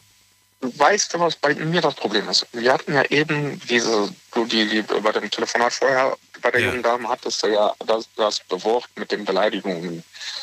Ähm, das ist doch krass, oder? Wird beleidigt ja, und bleibt trotzdem bei, bei ihm. Beleidigt, beleidigt. Sie hat, nein, nein. Was, warum ich jetzt ihr nicht weiterhelfen kann, ist, sie hat mich oder sie hat meine Mutter beleidigt in dem Moment, wo ich sage, so, stopp, bis hierhin nicht mehr weiter. Und das kann ich nicht mehr wieder ruhen lassen. Und man, ihre, deine Mutter ist doch ihre ja, Tante, ihr, oder nicht? Oder so, oder? Richtig. Sie hat meine Mutter als S ja, ja, oder ja, H. wollen wir gar nicht. Ja, ja, ja. Ich weiß, ja. So. Ähm, und da habe ich gesagt, und seitdem habe ich gesagt, nee, sie kann jetzt machen, was sie will, weil sie hatte auch schon eine erste Ehe, wo der Mann sie geschlagen hatte ja. und alles, ähm, wo keiner Familie, an, Familienangehörige dabei war. Jetzt war einer dabei und dann geht sie mich an und äh, beleidigt mich und hat an dem Abend sogar auch auf mich eingeschlagen wo ich gesagt habe, so, nee, äh, jetzt dann guck halt, wie du klarkommst. Da ist äh, mir das wurscht. Ich habe schon zu meiner Partnerin gesagt, das können zehn Jahre vergehen. Äh, nee, danke, dann äh, braucht die Person nicht mehr bei mir da sein. Weil das ist wieder, wo ich sage, okay, du kannst mich beleidigen, okay. Aber warum meine Mutter? Ja? Und das finde ich eine Linie, das, wo überschritten worden ist. Okay, vielen Dank dass du uns die ja. Geschichte erzählt hast und noch so lange dran geblieben bist. Bleib gesund, alles Gute. Und also, bis, bis irgendwann. Schönen Abend noch. Ciao. Anrufen vom Handy, vom Festnetz, die Nummer zu mir ins Studio. Jetzt mitreden. 08900 901. Drei Leitungen sind gerade frei. Thema heute, wie liebt es sich in Co-Abhängigkeit? Nächster Anrufer oder Anruferin äh, hat die Endziffer 72. Und wenn ihr auch das erste Mal anruft und noch nie hier in der Sendung wart, kenne ich euch logischerweise auch nicht. Und dann wäre es gut, wenn ihr eure eigene Telefonnummer kennt, denn die sehe ich ja auf dem Display. Also, wer hat die 72? Hallo? Hi. Ich bin äh, Musti aus Thüringen. Musti aus Thüringen? Ja, ja wir cool. hatten schon mal telefoniert gehabt. Ich wollte gerade sagen, aus dem schönen Thüringen. Welche Ecke ist Thüringen? Äh, Weimar. Weimar. Ach, ist ja lustig. Hörst du mich online gerade? Ja, ja, ich höre dich gerade online. Ah. Also äh, ich habe dich online gehört und dann habe ich dann äh, reingesch also angerufen, weil das Thema passt gerade so. Ähm, weil ich da auch einen Vorfall hatte und äh, ich mir bis heute die Schuld dafür gebe. Also das ist also das war 2015 gewesen, da war ich arbeiten, ähm, da war ich mit meiner Freundin ähm, schon ein halbes Jahr oder so zusammen gewesen. Ähm, ich hatte dann also bis abends gearbeitet, hatte meine Freundin dann äh, von so einer ähm, Freundesparty abgeholt gehabt. Ähm, wir sind dann zusammen nach Hause gelaufen und sie wollte halt noch irgendwas machen und äh, ich wollte aber nach Hause, weil ich halt müde und kaputt war. So, und das hat ihr halt nicht gepackt, gepasst und äh, sie ist dann, ja, hat dann angefangen halt zu streiten. Ich so, ja, okay, dann bleibst du halt hier, dann geh irgendwo hin. Und ähm, ich bin dann halt nach Hause gegangen. Äh, so, und da kommt jetzt nämlich der entscheidende Punkt. Da kam nämlich so äh, ein Kumpel von ihr, also auf den ich eigentlich übelsten Hass hatte. Ähm, sie hat, er hat sie halt aufgegabelt und hat sie mit halt in die Wohnung genommen. Und das äh, Schlimme daran war, äh, der Typ war meth-abhängig gewesen. Oh. So, ja, und äh, sie hat dann an den besagten Abend, hat die auch äh, dieses Meth gezogen, weil sie ihr das da gegeben haben. Und das ging dann ja, gut, ging es eine Woche, dass die halt nur da in dieser Wohnung war. Sie hat sich bei mir auch nicht mehr gemeldet und so. Und äh, dann hatte ich sie dann dazu gehabt, dass ich mich mit ihr treffen konnte und mich mit ihr unterhalten konnte. Das war eine Freundin, ja? Nicht deine, sondern eine Freundin. Doch, das war meine Freundin. Ich war mit ihr zusammen. Was? Ja. Aber die, die war mit einem wildfremden Typen eine Woche zu Hause, hat, hat die Wohnung bei dem nicht verlassen, hat die ganze Zeit irgendwelche Drogen konsumiert. Ja, genau, no. Also frage ich mich aber, äh, warum, ähm, warum, A, warum, warum hat sie das so lange gemacht und warum wart ihr überhaupt in der Beziehung? Ich meine, ich verstehe nicht ganz, was das für eine Art von, von, von Freundin ist, die sich auf sowas einlässt. Na, sie hat an den Abend, äh, hat die sich das Zeug reingezogen. Ich kann das auch nicht so wirklich nachvollziehen, wie das, äh, wie sie darauf überhaupt gekommen ist oder was sie dazu getrieben hat. Aber wahrscheinlich hat dieses Meth sie so äh, ihr so gefallen oder hat sie so runtergebracht oder auf andere Gedanken gebracht, dass sie darauf äh, von von einem Tag auf den anderen total süchtig danach geworden ist. Ja, das macht ja angeblich auch sehr süchtig. Ich habe keine Erfahrung, was das, was diese Droge angeht. Frage mich aber auf der anderen Seite auch, ähm, was, was, was, wollte ich wissen? Ich, ich wollte wissen, ähm, also die, ich, ich verstehe, ich bin, bin schockiert, dass sie da einfach mitgeht, dass du das A einfach mitmachst. Das, das haut mich gerade total um. Also Weiß ich nee, ich habe davon nicht gewusst, dass sie da mit dem mitgegangen ist. Ah, jetzt weiß ich wieder, was ich wissen wollte. Ich wollte wissen, woher weißt du denn, A, dass sie dort so lange war und B, dass sie dort auch die ganze Zeit konsumiert hat? Woher weißt du das denn? Du warst doch gar nicht da. Das hat sie mir dann erzählt, nachdem ich sie getroffen habe. Und oh. es waren auch ein paar, also ein Kumpel, war noch mit dabei gewesen, äh, der halt auch äh, Map-abhängig ist, aber ist halt ein Kumpel von mir. Und äh, er hat gesagt, dass hier deine Freundin hier in der Bude rumhockt. So, und, äh, hatten die auch was oder weißt du das nicht? Die hatten was, ja, ja. Ja, ja. Ähm, und ich wollte auch da in die Wohnung einreiten mit meinen Jungs und äh, ich habe es dann aber sein lassen. Ähm, ich habe sie dann nach einer Woche, habe ich sie dann, konnte ich sie dann treffen und äh, sie war dann sie war dann ganz anders gewesen. Ich kannte sie nicht mehr. Die hat, die hat einen äh, Stoß gelabert und die war von ihrer Redensart, fing sie an, ich bin ganz glücklich und bei mir ist alles so leicht und so. Das hat mich irgendwie so mitgerissen, dass es auch bei mir, dass ich äh, dann zu meinem Kumpel gegangen bin und äh, dort geweint habe. Und äh, ich habe mir dafür diese Schuld gegeben, dass ich diesen Fehler gemacht habe, sie da alleine gelassen zu haben auf der Straße. Ähm, ja, und ähm, das Ende von, vom Lied ist, die ist bis heute noch drogenabhängig. Und äh, ja. Warum hast du, warum hast du den, den, den Jungen, den Mann, der, nicht den, den Jungen, aber den Mann äh, da nicht verpfiffen? Dass der Drogen hat, dass der Drogen konsumiert? Warum hast du das damals für dich ich, behalten? Ähm, ich wollte das alleine machen. Ähm, und zwar nachdem das ja alles passiert ist, äh, war sie war zwar abhängig gewesen, aber sie hat sich dann halt in meiner Gegenwart, äh, hat die sich dann aber wieder anders so verhalten. Und er ist mit einer auf einer Straße über den Weg gelaufen. Und da bin ich dann zu ihm hin und wollte ihn eigentlich wegmachen auf der Straße. Und sie hat sich dann dazwischen gestellt und hat ihm den Arsch gerettet. Mittlerweile wohnt er in Dortmund. Mhm. Und äh, woher weißt du das? Ja, ähm, vom, vom Kumpel. Also der hat auch in Dortmund gewohnt, seine Familie hat dort gelebt gehabt. Ich dachte, du hast äh, Kontakt mit dem, also du hast keinen Kontakt mit dem. Nee, ich habe zu denen keinen Kontakt. Also ich, das ist, äh, also ich habe einen übelsten Hass auf den. Also ich weiß auch nicht, wenn ich den irgendwann mal bei mir in der Stadt sehen sollte, was ich mit denen mache, keine Ahnung. Ähm, ja.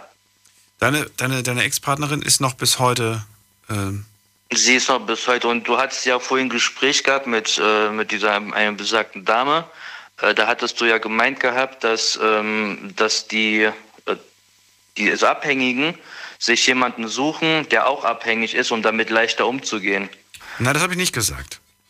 Ich habe gesagt, dass, ja, dass ich gelesen habe, dass jemand, der mit einer Person zusammen war, die abhängig war und mit der sie und die Person, man trennt sich, dann suchen sie sich einige, eine neue Person, die wieder eine andere Abhängigkeit hat, wieder eine andere Sucht um, weil die irgendwie das, die, die haben das Bedürfnis, eine Partnerin oder einen Partner zu haben, der sie braucht.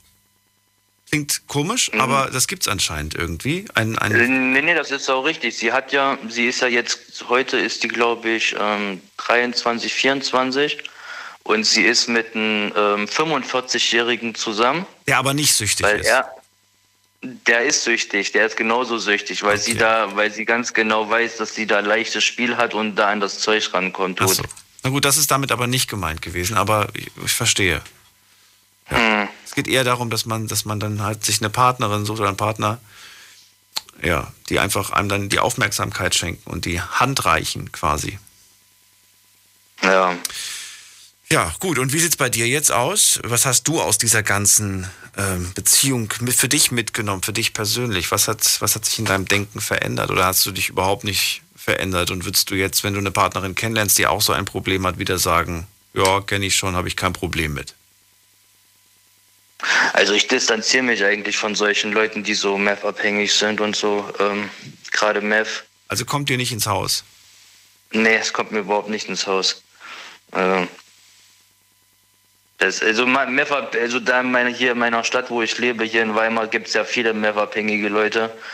Und ähm, das ist, ist eigentlich schon richtig extrem. Und äh, wenn man die Leute sich anguckt oder mit denen quatschen will oder sonst irgendwas, das ist, äh, das, das ist kein Mensch mehr, das ist einfach nur ein toter Körper, ist das.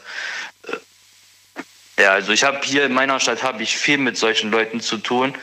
Ähm, also jetzt nicht persönlich, sondern ähm, man hat immer Kontakt irgendwie mit denen oder sonst irgendwas und ähm, deswegen weiß ich da auch mit gut umzugehen und kann ich auch selber für mich sagen, solche Leute äh, kommen bei mir überhaupt nicht ins Haus oder sonst irgendwas und ab und hier Freunde und sowieso nicht. Ähm, ja, also ich werde hier viel konfrontiert mit solchen Leuten.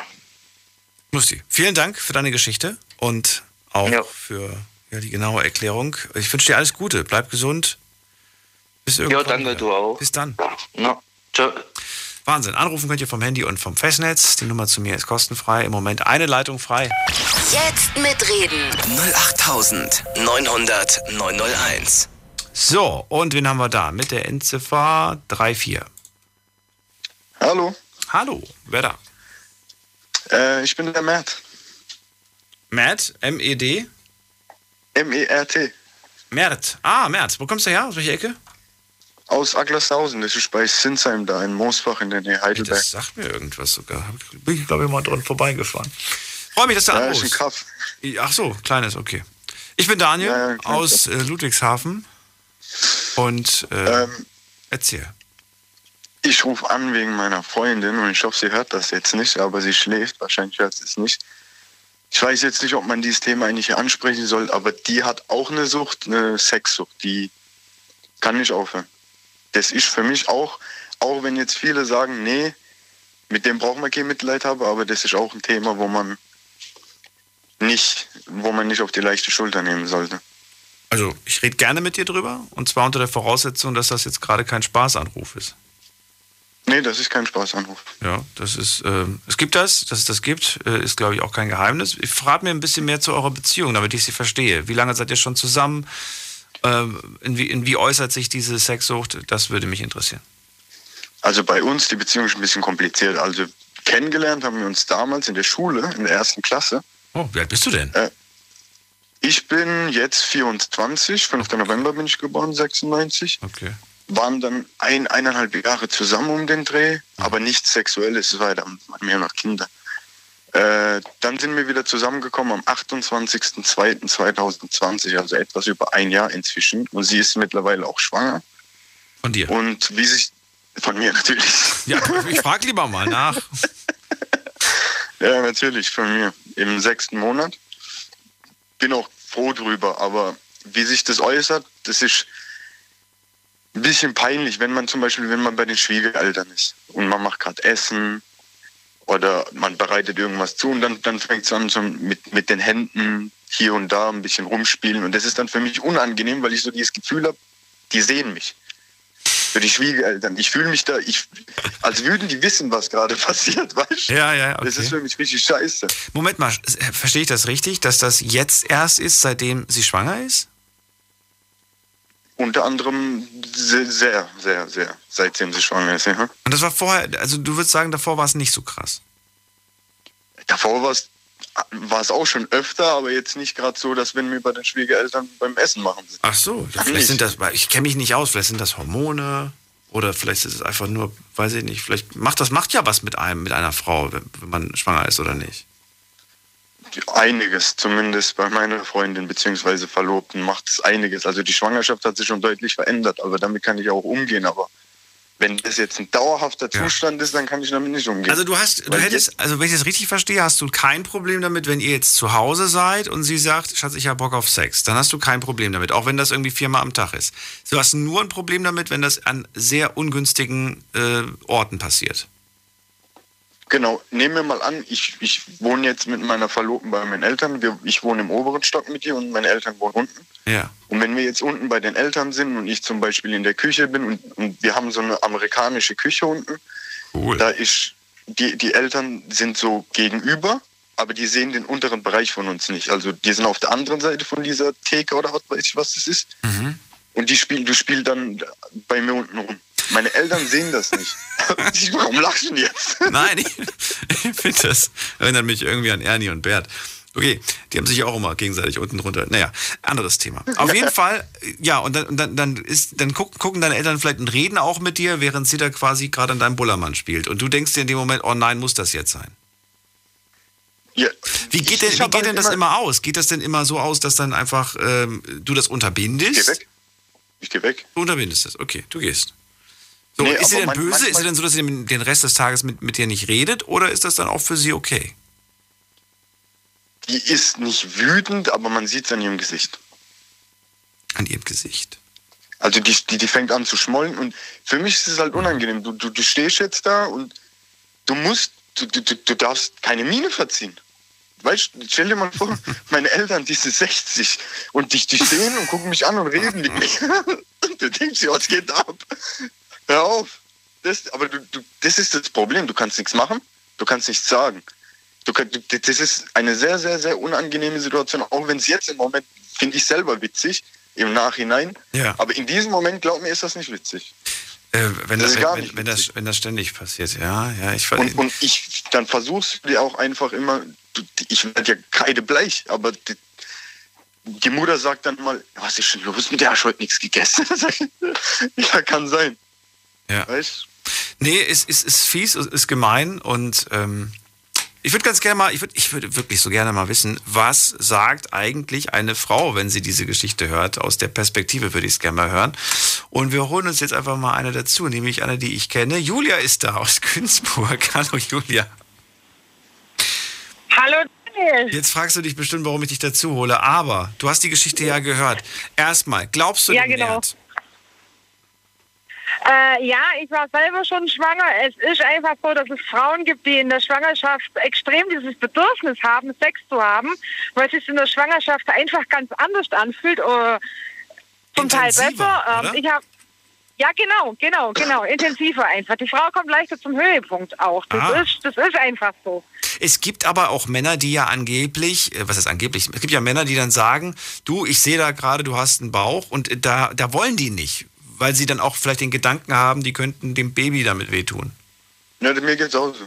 Also, siehst du, guck mal, Ja, Gedanken vermehrt aus. Ja, das, das, den, den Gedanken hat mein Mann auch gehabt, aber der Gedanke, den, den muss man nicht haben. Ich habe mit einer Frauenärztin drüber gesprochen, man kann dem Baby nicht wehtun. Äh, das liegt da in der Fruchtblase und da kommt der Pimmelmann gar nicht hin. Schön, dass du das so direkt sagst. Der Billermann. Ja. Also das, das funktioniert nicht. Man kann dem Kind nicht wehtun. Ja. Aber es ist komisch, ne? Der Gedanke ist, glaube ich, komisch. Es soll ja, äh, ja, auch wenn es länger ist, aber es soll angeblich, ähm, wurde, habe ich zumindest gelesen, ähm, es soll besser sein, weil die Durchblutung, durch den Sex wird, glaube ich, dieser Bereich da unten besser durchblutet und das soll gesund wiederum sein. Julia, weißt du das auch? Ja, ja, mei, mei, wenn eine Frau zum Orgasmus kommt, dann zieht sich der Uterus zusammen. Das ist eigentlich wie eine Massage für das Kind. Wie eine Massage für das Kind. Ja klar, der spürt es ja. Ja. Das ist jetzt nichts Schlechtes, würde ich jetzt sagen. Jetzt fällt es mir schwerer, mit dir Sex zu haben, wenn ich weiß, das Kind spürt es. das Kind spürt das. Jetzt mir Ja, aber es spürt ja nur den Uterus der Frau, der sich zusammenzieht und nicht äh, dein Geschlechtsteil. Weißt du, aber es es spürt ja alles. Es spürt ja auch, wenn du, wenn du über den Bauch streichelst. Weißt du? Oder Das wenn spürt den ja auch, genau. Und der hört es ja auch, spürt ja wenn du sprichst. es spürt ja auch, wenn, Ja. es spürt ja auch, wenn du Musik anmachst. Und genau, eben, Musik, Gespräche, alles, alles nimmt das, nimmt das Kind wahr. Und äh, soweit ich weiß, auch alles, was die, was die Mutter so zu sich nimmt. Ob sie nur ein Glück- Gläschen Wein trinkt oder ob sie ein Gläschen Orangensaft trinkt. Alles. Also ich konnte mein wahr. Kind mit einem Glas kaltem Wasser aufwecken. Wenn der geschlafen hat, ich habe ein Glas kaltes Wasser getrunken, der ist schwach geworden, hat es getreten. Okay, ja, weil es wahrscheinlich nicht so schnell warm wird, ne? Bis das unten angekommen ist. Ja, genau. Ja, das dauert einen Moment. Und dann, was ist denn hier los, ey? Warum, warum regnet es hier oder was? so, mach mal Fenster wieder zu. ja, Mert, also ich verstehe deine Gedanken total, aber wir sind immer noch bei der Sexsucht. Äh, Julia, du, hattest du das damals? Nein, also ich war das krasse Gegenteil. Ähm, ich wollte überhaupt keinen Sex nicht. Achso. Genau, also wirklich gar nicht. Das fing mit einem positiven Schwangerschaftstest an und hat sich die kompletten neun Monate gezogen. Ich war zeitgleich mit meiner besten Freundin schwanger, die war das komplette Gegenteil.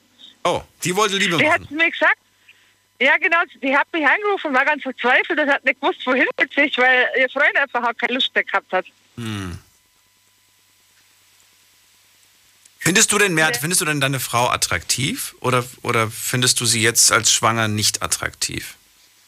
Ich finde meine Frau immer schwanger, in jeder Situation. Wenn sie schwanger ist, umso mehr, weil sie trägt auch mein Leben in sich. Aber das hat ja damit nichts zu tun. Ich habe ja auch gerne Liebe mit ihr oder ich mache gerne Liebe oder Sex mit ihr. Aber nicht, wenn meine Eltern daneben stehen und ich werde verprügelt. Okay, also das ist das, das ist der einzige Knackpunkt in der Öffentlichkeit. Das ist der einzige Knackpunkt. Oder Genau. beziehungsweise wenn andere das, das sehen. Nachvollziehbar, aber ja, hat jetzt keine, also es hat noch keiner euch darauf angesprochen, oder?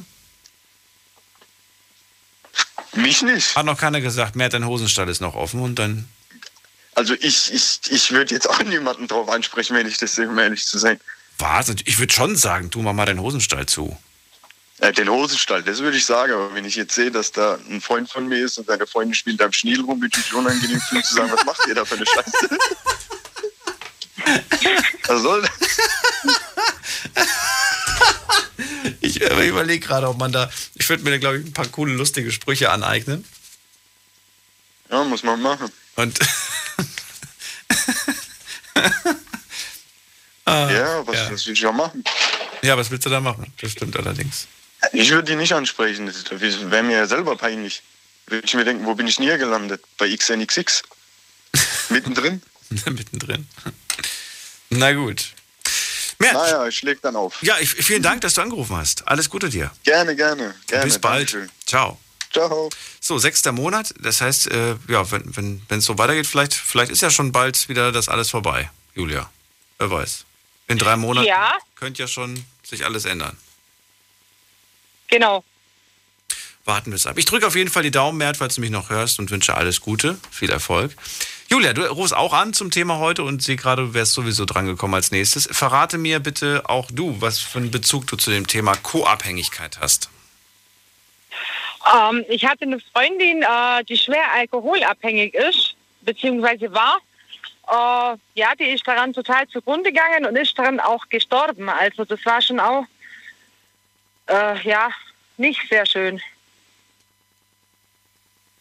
Ja, erklär mir, was genau, wie kam es dazu, welchen Einfluss? Ah, die war schon ein bisschen älter, also die, die könnte meine Mutter gewesen sein und ähm, ich glaube einfach durch ihren Job. Äh, sie war LKW-Fahrerin. Ähm, ich kenne es halt durch meinen Job, dass viele LKW-Fahrer gerne mal einkippen. Und so war sie halt auch und das hat sich dann irgendwie, äh, irgendwie hat sie das ähm, verloren, die Kontrolle drüber und ist dann halt auch betrunken gefahren und hat betrunken ihre Fracht umeinander kutschiert und ähm, hatte zweimal den Führerschein verloren, hat sich aber jedes Mal wieder gefangen. Und dann hatte sie einen Mann kennengelernt, der hatte das gleiche Problem, nur viel heftiger. Und das hat ihr eigentlich so das Genick gebrochen. Die ist total rückfällig geworden und innerhalb einem halben Jahr hat sie sich totgesoffen. Und inwiefern hatte das jetzt eine, weil es geht ja um die Co-Abhängigkeit, inwiefern hatte das einen Einfluss auf dein Leben? Ähm, weil sie eben eine Freundin von mir war und eine Freundin von meiner Mutter und ähm, ich die halt eben schon kannt habe, seit ich klein war. Die hat, als, sie, als sie clean war, hat die damals auf mich aufgepasst, als ich noch Kind war und war für mich eigentlich wie eine Oma. Auch und äh, ja, ich fand das halt dann ganz schlimm, als sie gesehen hat, dass es äh, ihr immer schlechter geht und dass sie nur noch an der Pulle gegangen ist. Und wenn sie nicht an der Pulle gegangen ist, ist sie bloß noch rumgeschlackt und war ungeduscht und. Wir reden gleich weiter. Bleib kurz dran, Julia. Big FM. Liedergut. Liedergut. Music made in Germany. Mit Audrey Hanna. Und natürlich gibt es auch diesen Sonntag wieder eine neue Folge Liedergut. Nur bei uns 18.45 Uhr geht es los und Audrey hat natürlich wieder Prominenz aus der deutschen Musikszene dabei. Darauf dürft ihr euch freuen und außerdem kommt uns gerne jetzt schon besuchen im Liedergut Music Made in Germany YouTube-Kanal mhm. oder bei mir auf Instagram Audrey Henna. Ich freue mich auf euch. Macht das. Viel Spaß wünsche ich euch. Liedergut auf Big FM. Deine Night Lounge. Night Lounge. Night Lounge. Auf Big FM Rheinland-Pfalz, Baden-Württemberg, Hessen, NRW und im Saarland. So schaut's aus. Und äh, bevor ich es vergesse, diese Woche bei Liedergut sind zwei Damen, nämlich Jessica und Sandy von den No Angels. Also Liedergut Music Made in Germany. Wird eine spannende Folge diese Woche. Und bei uns gerade ein ganz anderes Thema, nämlich Co-Abhängigkeit. Und ich möchte ganz gerne von euch wissen, inwiefern euch euer Leben dadurch beeinflusst war, durch die Abhängigkeit, durch die Sucht einer anderen Person. Julia aus Günzburg ist dran, sagt eine Freundin von uns, die ich eigentlich schon seit Kindertagen kenne, die war äh, Alkoholikerin, hat sich damit wirklich kaputt getrunken, ähm, ich wollte ich wissen, welchen Einfluss das auf dich hatte, aber du hast gerade beschrieben, wie sie eigentlich zerfallen ist. Aber den Einfluss auf dich habe ich jetzt nicht ganz daraus gehört. Du sagst, wie sie aussah und wie kaputt sie. Aber Einfluss auf dich, inwiefern? Das habe ich immer noch nicht so ganz. Also Einfluss auf mich hatte das halt deshalb, dass ich ja immer schon die Finger vom Alkohol gelassen habe, zum Beispiel. Ach so, du hast dadurch, also, okay, ja, aber das ist ja, ja, eigentlich ein guter Einfluss. Das ist ja eigentlich äh, muss ja, das stimmt. Finde ich. Da bin ich echt froh drum.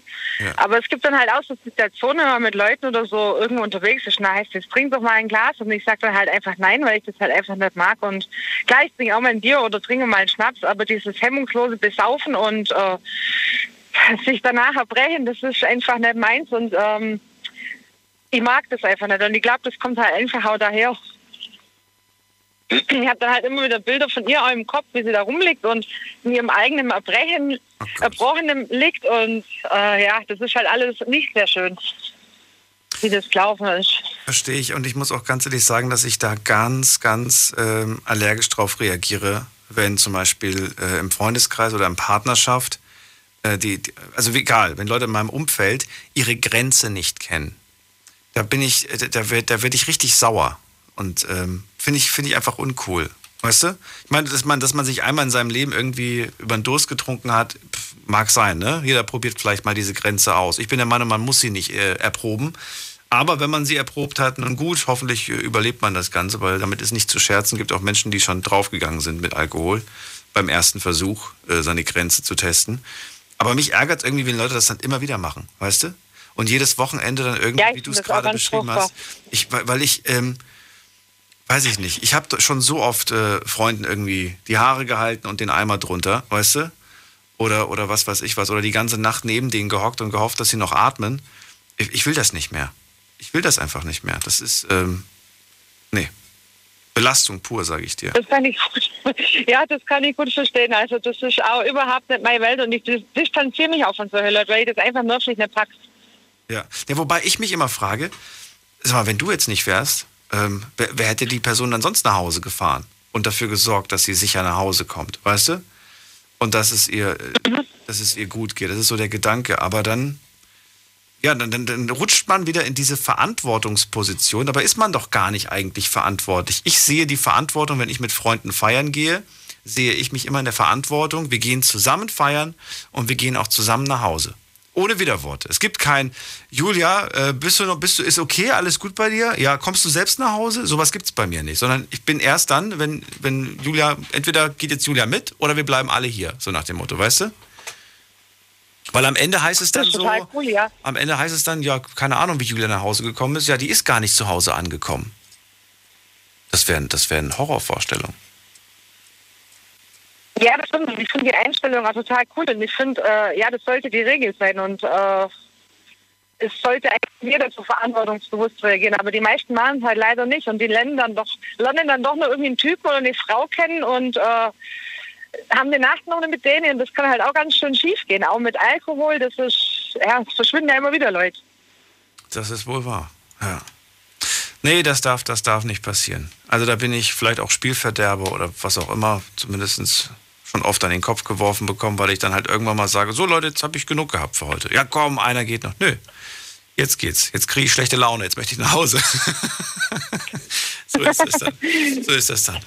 Ja, bei, bei deiner Freundin leider sehr, sehr tragisches Ende äh, genommen. Du hast es ja. für dich aber, sage ich mal, als äh, ja, wichtige Lektion. Du hast sie nie vergessen, wirst sie auch nie vergessen. Und ähm, danke, dass du darüber heute mit mir gesprochen hast. Gibt es noch etwas, was du loswerden möchtest, was ich nicht gefragt habe? Uh, nee, eigentlich nicht. Also bloß an, an viele Frauen oder so, die vielleicht irgendwie unter so Typen oder so leiden, die Drogen oder so nehmen. Ich finde halt einfach, dass sie den Schritt wagen sollen und sich von sowas befreien müssen. Das ist sowas ist nicht tragbar. Vielen Dank. Dann alles Gute. Bis dann. Okay. Tschüss. Bitte. Tschüss. So, online habt ihr mitgemacht und zwar, wie lebt es sich in Co-Abhängigkeit? Und ich würde ganz gerne von euch wissen, was ihr da so gepostet habt. Schauen wir doch mal ganz kurz rein. Ich muss mal gerade aktualisieren. Mein Handy ist schon wieder hier. So, also, was haben wir hier? Ständig lügt man für den Partner, man meldet, man meidet Kontakte, um nicht ständig lügen, lügen zu müssen. Das hat zum Beispiel die Melanie geschrieben. Dann haben wir die Frage gehabt, hast du unter der Sucht deines Partners gelitten? Hier haben nur 61, Quatsch, äh, 31, 31 Prozent haben auf Ja geklickt, dass sie unter der Sucht des Partners gelitten haben. 69 Prozent sagen Nein.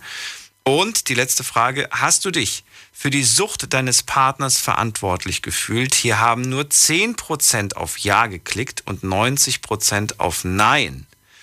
Das finde ich jetzt ein bisschen seltsam, weil alle, die heute angerufen haben, sich ja doch irgendwo verantwortlich gefühlt haben. Zumindest am Anfang haben sie sich verantwortlich gefühlt.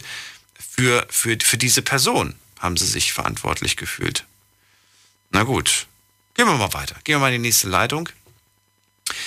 So, wen haben wir denn da? Wen haben wir denn da? Da haben wir einen Anrufer mit der 66 am Ende. Guten Abend. Hey, servus. Servus, Daniel. Hallo, ich höre dich aber schlecht. Wer bist du?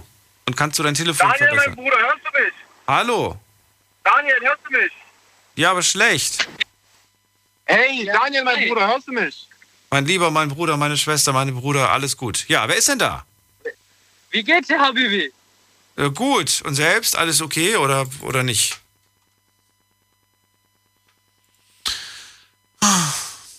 Nicht mehr da. Na gut, dann gehen wir weiter. Ähm, wen haben wir denn da? Gut. Das war übrigens gar nicht mein Bruder. Ich kenne meinen Bruder, der ruft hier nie an. Wer ist denn da mit der 07? Hallo. Hallo, hier ist der Nick. Hallo Nick, grüß dich. Schön, dass du anrufst. Darf ich meinen Namen? Aus welcher Ecke? Ich wollte eigentlich gerade einen anderen Namen benutzen. ja, verdammt hier. Im Affekt, den, Im Affekt den echten gesagt. Ja. jetzt, kannst du, jetzt kannst du ja noch bei deinem Ort schummeln. Wo kommst du denn her? ähm, ja, ich schummel mal mit dem Ort. Ich komme aus äh, ja, Frankfurt, sage ich jetzt einfach aus mal. Frankfurt, gut, nehmen wir so. Nick, erklär, erklär uns bitte, was du mit dem Thema Co-Abhängigkeit zu tun hast. Ja, also bei mir hat sich das äh, eigentlich so quer durch meine Kindheit gezogen. Äh, also ich weiß, mein Vater, der war halt so spielsüchtig, der hat irgendwie das ganze Haus und alles verzockt. Und äh, ja, meine Mutter hat sich dann auch irgendwann aus verschiedenen Gründen auch von dem getrennt. Ähm, aber irgendwie äh, hat sie sich schwer getan mit der Trennung, weil sie so, ähm, ja, sie hat ihm immer wieder eine Chance gegeben und war auch so, wie soll man sagen, so, äh, ja, so süchtig nach der Nähe oder nach dem Verlassenwerden, hat vor dem Verlassenwerden hat sie Angst gehabt. Das ist ja auch irgendeine Sucht, die sich auf uns ja auch oder als äh, auf uns Geschwister bzw. Kinder wieder spiegelt hat in irgendeiner Form. Und ähm, als es dann geschafft hat, ähm, nach viel hin und her sich von ihm zu trennen, ist sie mit meinem Stiefvater zusammengekommen und der hat halt ähm, Alkoholsucht gehabt. Und das hat sich so ähm, bei uns Kindern so widerspiegelt, dass ähm, immer wenn er aggressiv nach Hause gekommen ist, hat er uns halt ähm, auch teilweise verprügelt. Genau. Und das war natürlich halt auch eine schwierige Zeit. Vor allem bei mir fing es an, als ich sieben war und hat sich bis zu meinem 15. Lebensjahr durchgezogen. Äh, der hat zwar jetzt nicht oft äh, mich verprügelt oder so, sage ich jetzt mal, das kam nur so zwei, drei Mal im Jahr vor, aber das war natürlich schon immer eine harte Situation für mich und Wie alt warst ich habe ergehen lassen, sage ich jetzt mal. Aber das Schlimmste war eigentlich immer diese Angst, äh, wenn er nach der Arbeit betrunken nach Hause kommt oder wenn er nach, nach der Arbeit in die Kneipe gegangen ist und dann betrunken nach Hause gekommen ist, hatte ich immer Angst vor ihm gehabt. Und das heißt, ich habe zu Hause gelebt, aber nie in Ruhe oder ich bin nie zu Hause angekommen und habe mich nie wohlgefühlt, sondern hatte immer Angst, dass er kommt. Genau, und das war so diese Co-Abhängigkeit, glaube ich, in dem Moment auch. Die Co-Abhängigkeit, die habe ich nicht ganz verstanden, wie du die meinst. Ja, also ähm, co-abhängig war ich in dem Moment, weil ich ja ähm, unter den unter den unter seiner Alkoholsucht hast du gelitten quasi. Sozusagen genau. Okay. Und ich wusste ja. damals, ich das wusste hat, gar nicht. Du hast gar nicht gewusst, was hast du nicht gewusst? Warum? Ich wusste gar nicht, dass es äh, vom Alkohol kommt. Ich dachte einfach, ich hätte mal wieder Scheiße gebaut. Wirklich? Aber, aber Moment mal, wie alt warst du? Hast du gar nicht gesagt, wie alt du jetzt warst, als, der, als, als er ja, dir gegenüber ähm, Gewalt angewandt hat? Doch, zwischen 7 und 14. Ach du meine Immer. Güte. Genau. Und, äh, ja, und dann, mal, und dann, als du 14 äh, warst, dann hat es aufgehört ganz plötzlich, oder wie? Nee, dann bin ich irgendwann ausgetickt und habe ihn versucht zurückzuschlagen und es hat nicht so funktioniert und ich bin halt ausgezogen mit, äh, mit allem drum dran, Jugendhilfe und alles, was man so kennt halt. Ähm, und ich bin auch froh, dass wir hier in Deutschland auch die Möglichkeit haben, so eine gute Jugendhilfe in Anspruch zu nehmen, weil dadurch ich habe zum Glück ähm, kognitiv noch irgendwelche Leistungsfähigkeiten, sage ich jetzt mal so, äh, dass ich dann noch hingekriegt habe, äh, ordentlich jetzt im Leben zu stehen. Ne? Ich habe jetzt, äh, ich arbeite selber sogar in der Psychiatrie. Ähm, ich ähm, habe Immobilien, die ich vermiete. Äh, mittlerweile bin ich halt wirklich fest im Leben drin. Ne? Aber dieses äh, Angst vorm Verlassenwerden, das habe ich irgendwie von, meiner, von meiner Mutter übernommen. Äh, ja, und. Erklär, äh, erklär, erklär, mal, du Angst vom Verlassenwerden hast du übernommen. Inwiefern erklärst? Äh, ja, also äh, es ist schon so, dass ich, äh, wenn ich jetzt, äh, keine Ahnung, keine Partnerin habe, dann ist es schon so, dass ich schon so, äh, schon so denken, äh, Single sein ist scheiße. Obwohl ich tatsächlich ist es aber wirklich so, dass ich es eigentlich genieße. Also ich bin da irgendwie in einem, in, in einem Zwiespalt weiß nicht, woher das kommt, oder ob das jetzt äh, damit was zu tun hat mit meiner Kindheit, keine Ahnung. Ja. Es gibt es gibt Trennungsangst und es gibt auch, ähm, ja, wie sagt man das? Bindungsangst, die gibt es auch. Bindungsangst, ja, nee. Es gibt alles, aber bei dir ist es halt eher die Angst, alleine zu sein. Oder zu lange alleine zu sein. Kommst du denn, also bist du jetzt gerade Single oder bist du vergeben? Ja, das ist eine gute Frage. Du bist ein Mingle, du bist weder Single noch, noch vergeben. Du bist irgendwo dazwischen. Ja, genau. Okay, weil ihr gerade am Anfang erst steht und du weißt noch nicht, was das jetzt wird. Äh, ja, so kann man das sagen. okay. Leider, genau das ist das Problem. ja, ja, gut, das ist ein Problem. Wie lange ist der Zustand schon? Das ist doch viel spannender. Doch, wir sind gerade in der Anfangsphase. Wir kennen gerade kennen. Das ist, glaube ich. Dann ist, dann, ist, dann ist es kein Problem. Dann ist es okay. Hättest du jetzt gesagt, ich bin schon seit sechs äh, Monaten in diesem Zustand, dann hätte ich wirklich die Frage gestellt, naja, ich weiß ja nicht. Zu lange, nee. zu lange sollte man jetzt auch nicht darauf hoffen, dass das jetzt in der Richtung läuft. Ne? Ich bin manchmal, manchmal finde ich es zu schnell, also manchmal bin ich überrascht, wenn ich irgendwie ähm, mit Leuten rede, die dann sagen so, ähm, weiß ich nicht, äh, hä, du warst doch gestern noch mit der zusammen und heute bist du schon wieder Single und dann rufen die mich eine Woche später an oder wir telefonieren und dann sagen, ich bin schon wieder in einer Beziehung. Ja, genau. Wie, wie, kannst du denn innerhalb von einer Woche ständig die Beziehungen so, so switchen und so weiter? So schnell kann ich hm. mich gar nicht fair und entlieben, wie die ihre Beziehung wechseln. Also es ist verrückt. Ja, da, da kommen wir auch schon zum nächsten Thema. Ich meine, meine Ex-Freundin ist ja auch zum Beispiel auch irgendwie so eine Art, ja, die hatte Eifersucht halt und zwar extremst. Äh, und ich bin halt voll der freilebende Mensch und ich äh, mache Musik, ich bin Gitarrist und suche mir immer Sängerinnen, mit denen ich immer halt zusammen Musik mache, weil meine Stimme jetzt nicht die geilste ist. Suche ich mir halt Sängerin und das macht halt mega Spaß. Und ähm, ja, wir machen halt zusammen Musik und sie war selber Sängerin und hat das dann halt nicht abhaben können, dass ich mich mit anderen Mädels getroffen habe, um Musik zu machen, obwohl sie mich so kennengelernt hatte. Und das ist natürlich auch doof äh, und voll in die Hose gegangen. Und ja, irgendwie habe ich das Gefühl, wie du vorhin auch gesagt hast, äh, man sucht sich irgendwie immer so das, das, Gleiche raus. Wenn ich das richtig verstanden habe, hast du das irgendwie so gesagt, gell? Kann das sein? Das Gleiche? Wie meinst du das? Ja, wenn man, äh, ja, wenn man irgendwie so umgeben ist oder so äh, oder es so gelernt hat, mit äh, jemandem zusammen zu sein, der abhängig ist, der nächste genau. Partner wird. Ja, genau. Man, man, sucht sich, man sucht sich häufig, häufig die, die Person vom gleichen Schlag irgendwie wieder. Ähm, genau. Weil man da einfach, weil man, vielleicht, ich glaube, dass man das vielleicht manchmal gar nicht so wirklich steuern kann, weil man einfach, äh, man hat einfach eine Schwäche für die, für die, für diese, ne, für diese Person und so weiter. Ähm, aber man muss dann irgendwann mal auch irgendwie den Kopf einschalten und äh, mal eine vernünftige Entscheidung treffen. Was möchte ich eigentlich? Möchte ich mich wieder auf sowas einlassen? Oder wäre es vielleicht auch ganz gut, mal einer Person, die man im ersten Moment nicht in Betracht zieht, eine Chance zu geben. Ich bin aber ehrlich, ich habe auch schon so viele Leute kennengelernt, die dann gesagt haben zu mir, ich finde das aber langweilig. Weißt du?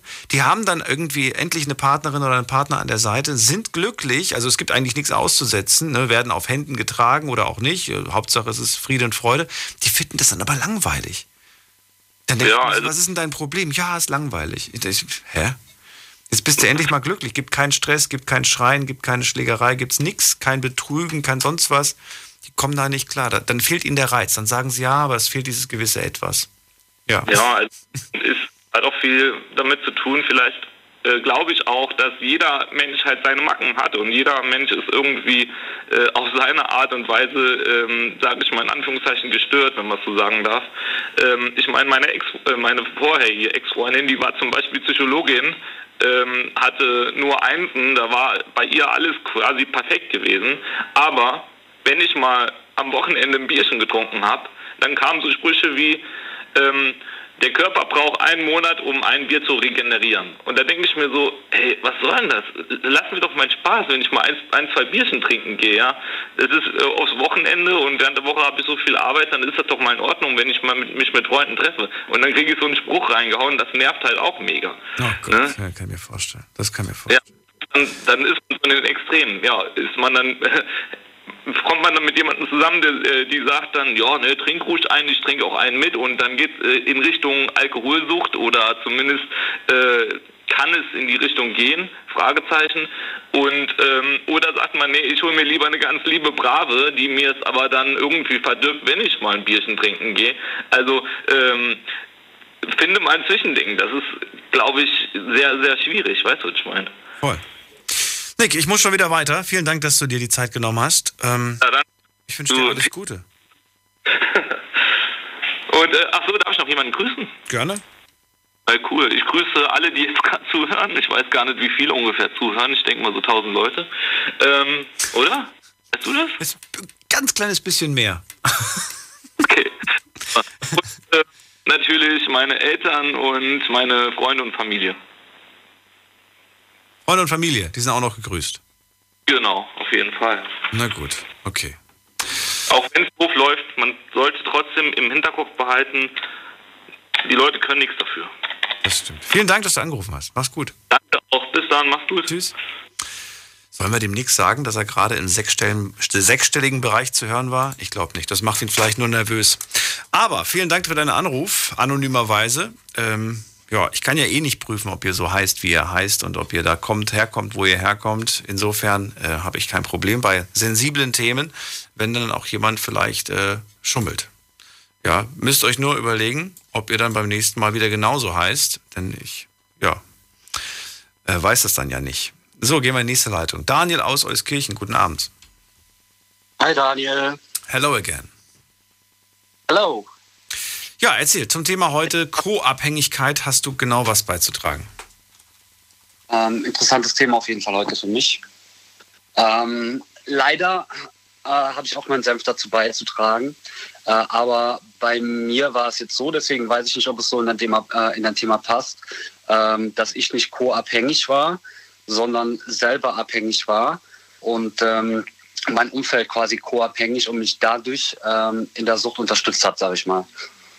Mhm. Verstehst du das? Ja, also ne, es ging ja darum, dass wir heute nicht nur so über die Süchtigen reden, sondern über die Menschen, die mit Süchtigen zusammen leben, wohnen, genau. äh, eine Beziehung führen und dass wir die mal beleuchten.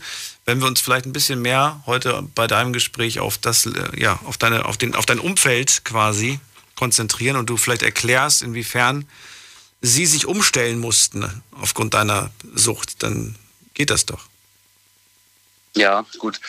Ähm, ich fange einfach mal an. Und zwar die am stärksten co-abhängige Person in meinem Umfeld, sage ich mal, war mein Vater, ähm, der mich die ganzen Jahre eigentlich nur unterstützen wollte in meiner Sucht.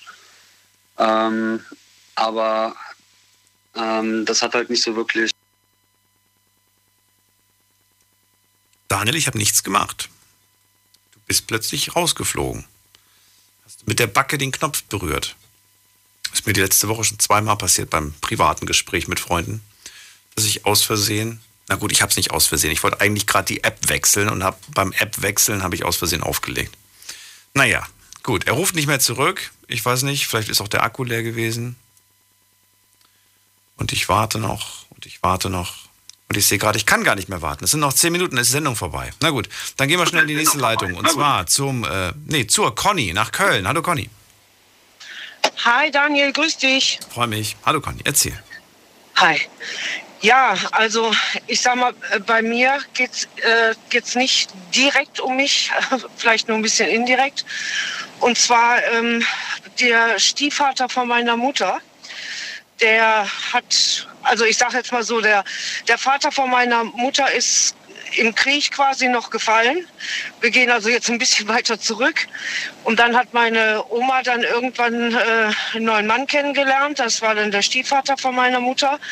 Und der war am Anfang, also wo noch alles in Ordnung war, super Typ und äh, hat meine Mutter auch unterstützt und äh, da ist dann hinterher noch eine, Stief also eine Schwester dazugekommen, aber das war alles kein Thema. Und dann hatte der irgendwie durch Schwierigkeiten auf der Arbeit, hat er angefangen zu trinken. Und wenn der getrunken hatte, dann war das ein komplett anderer Mensch, beziehungsweise hat sich dann also wirklich extremst verändert, auch mit, mit äh, Gewalt. Gewalt und ja, mit Gewalt und allem, was dazugehört. Und ja, du hast natürlich dann, meine Mutter war dann, ich sage jetzt mal Teenager, 14, 15. Die meiste Last lag natürlich bei meiner Oma, das ganze Gebilde irgendwie aufrecht zu erhalten. Das ist natürlich für die Co-Abhängigen, das ist immer so ein, eine, eine Gratwanderung. Ne? Du, du willst das Bild nach außen irgendwie noch aufrechterhalten, du willst deine Familie, dein, deine Kinder schützen und ähm, da war eben auch das, was der junge Mann vorhin beschrieben hat, immer diese Angst, wenn der dann nicht sofort äh, von der Arbeit nach Hause gekommen ist, äh, wussten die schon, okay, jetzt ist er wieder in der Kneipe. Und wenn er dann nach Hause kommt, was passiert dann? Na, du bist also ständig irgendwo in, in Alarmbereitschaft, ständig in Angst. Du, du äh, schwebst quasi durch die Wohnung in der Hoffnung, nicht irgendeinen blöden äh, Schritt oder äh, einen, einen Satz zu sagen, der dann nicht passt und der dann dazu genutzt wird, wieder ähm, Stress zu machen, die Möbel zu verrücken oder sonst was da äh, rumzubrüllen. Also ich sage jetzt mal, die, das, was du vorgelesen hast, die, die Frau, die da gesagt hat, ähm, das ist so, die, diese Co-Abhängigkeit, das ist so Mimimi. Ähm, Finde ich also sehr grenzwertig, weil das kann dich dein ganzes Leben begleiten, diese, diese Phase, diese, diese Ängste. Die sind irgendwann, nachdem es dann gar nicht mehr ging, wirklich in der Nacht- und Nebelaktion aus der Wohnung geflüchtet und sind in so ein, so ein Schwesternwohnheim erstmal gezogen weil sie auch Angst hatten, also die hätten den nie ähm, normal verlassen können. Der hätte die wahrscheinlich, ja, ich, ich sag jetzt einfach mal im schlimmsten Fall wirklich schwer verletzt oder sogar Schlimmeres.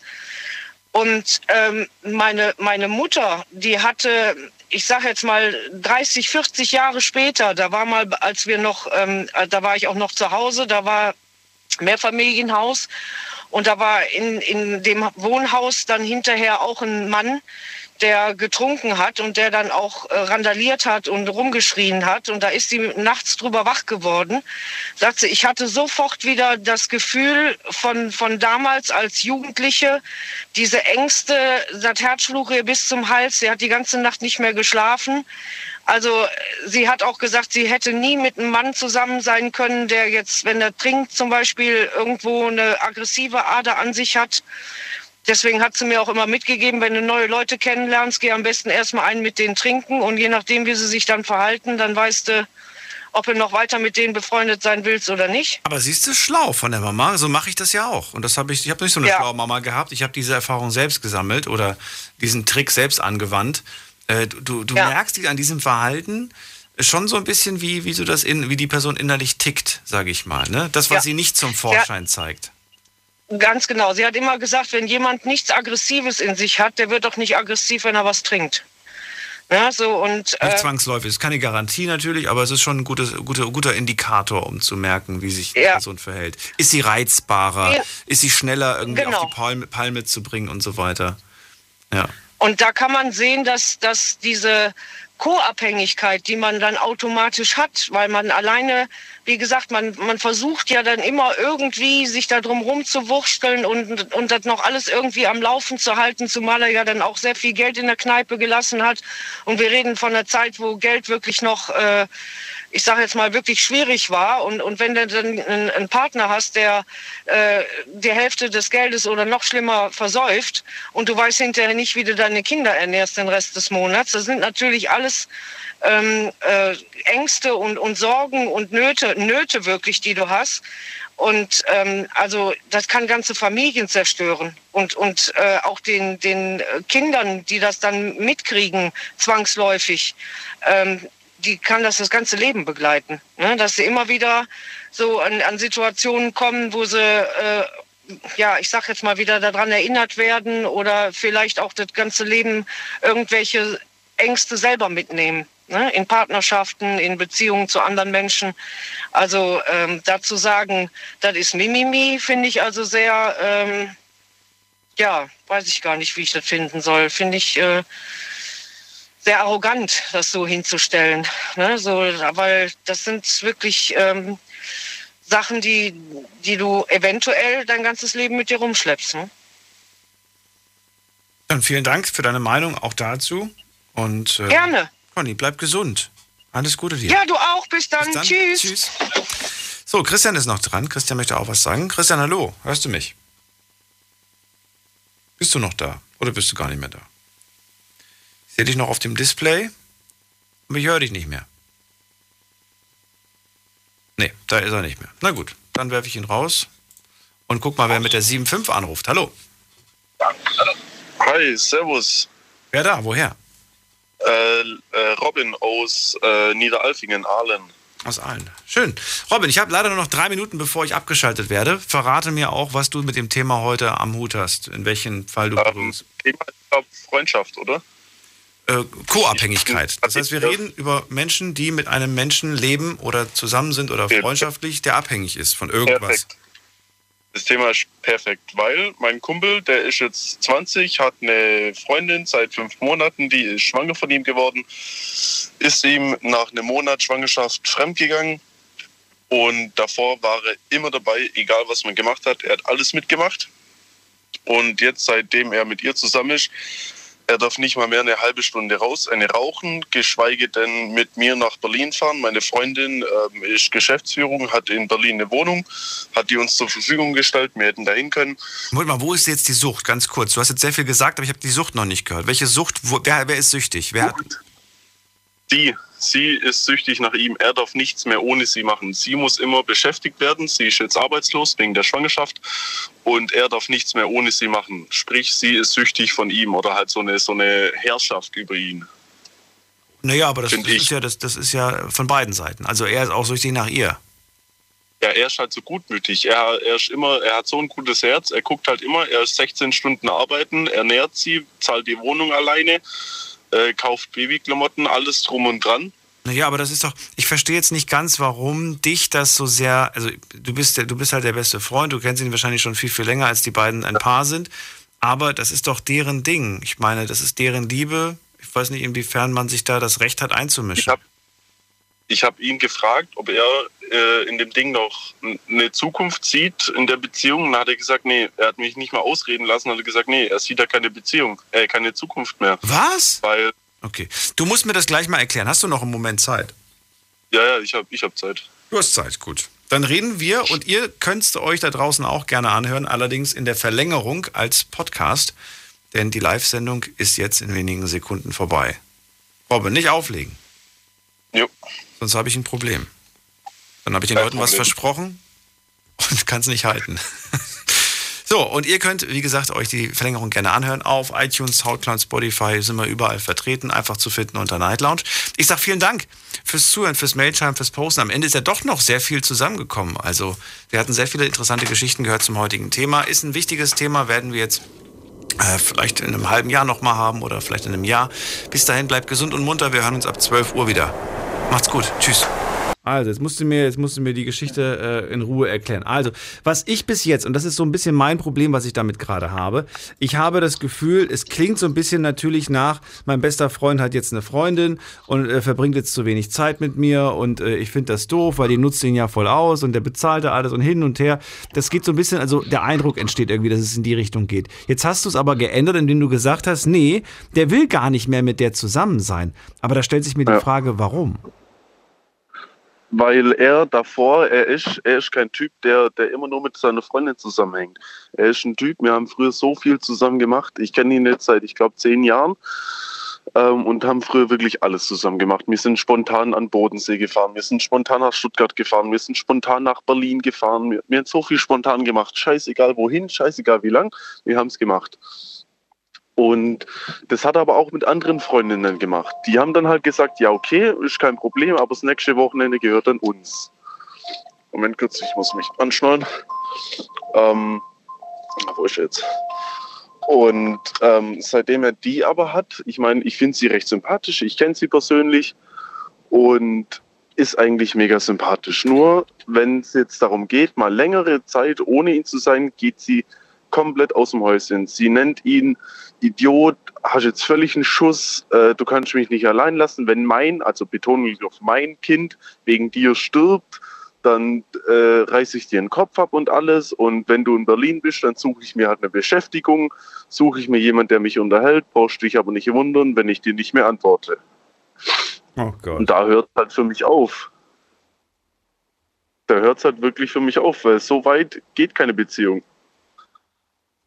eine Beziehung hat seine Grenzen und das ist Freundschaft.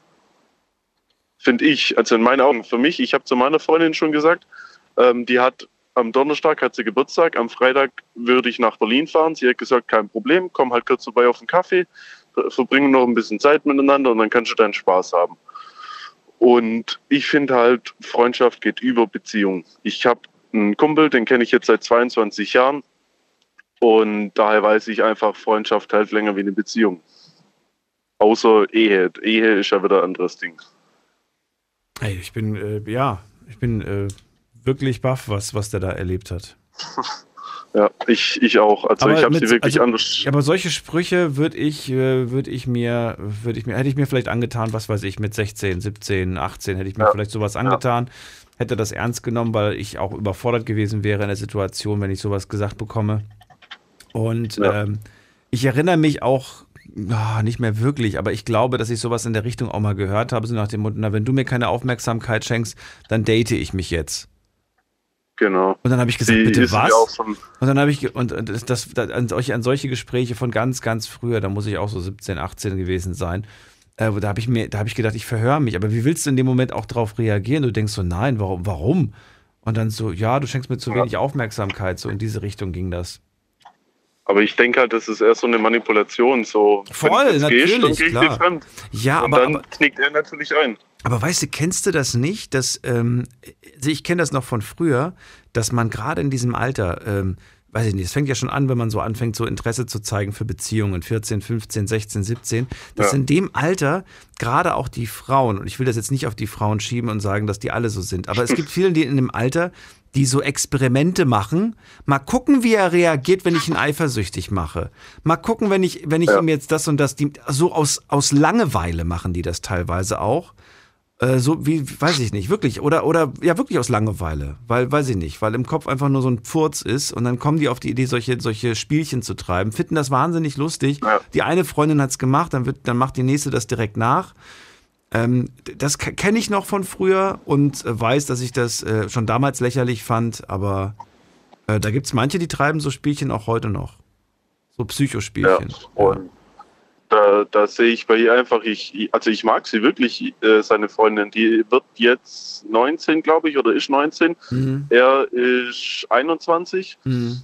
Und ich weiß halt, wie er ist. Und ich sehe halt in der Beziehung, ich meine, ich akzeptiere seine Entscheidung. Wenn er so möchte, möchte er so. Mhm. Da rede ich ihm nicht rein. Ähm, aber ich sehe halt, wie es ihn kaputt macht. Er, er kam letztens zu mir, ist zwei Kilometer zu mir gelaufen, weil er gerade Führerschein hat, mit Tränen in den Augen, weil er einfach nicht mehr konnte, weil er einfach immer nur, ja, weil er einfach nur sagt, ja, Schatz, okay, du hast recht, ist gut, Hauptsache, äh, sie streiten nicht, weißt mhm.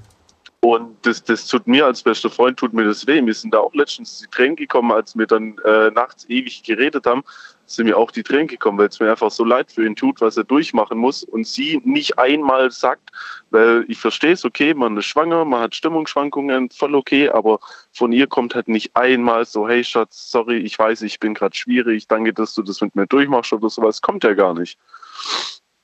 Und da suche ich halt gerade irgendwie für ihn mit eine Lösung, weil ich möchte, dass es natürlich meinem, meinem, meinem Kumpel besser geht.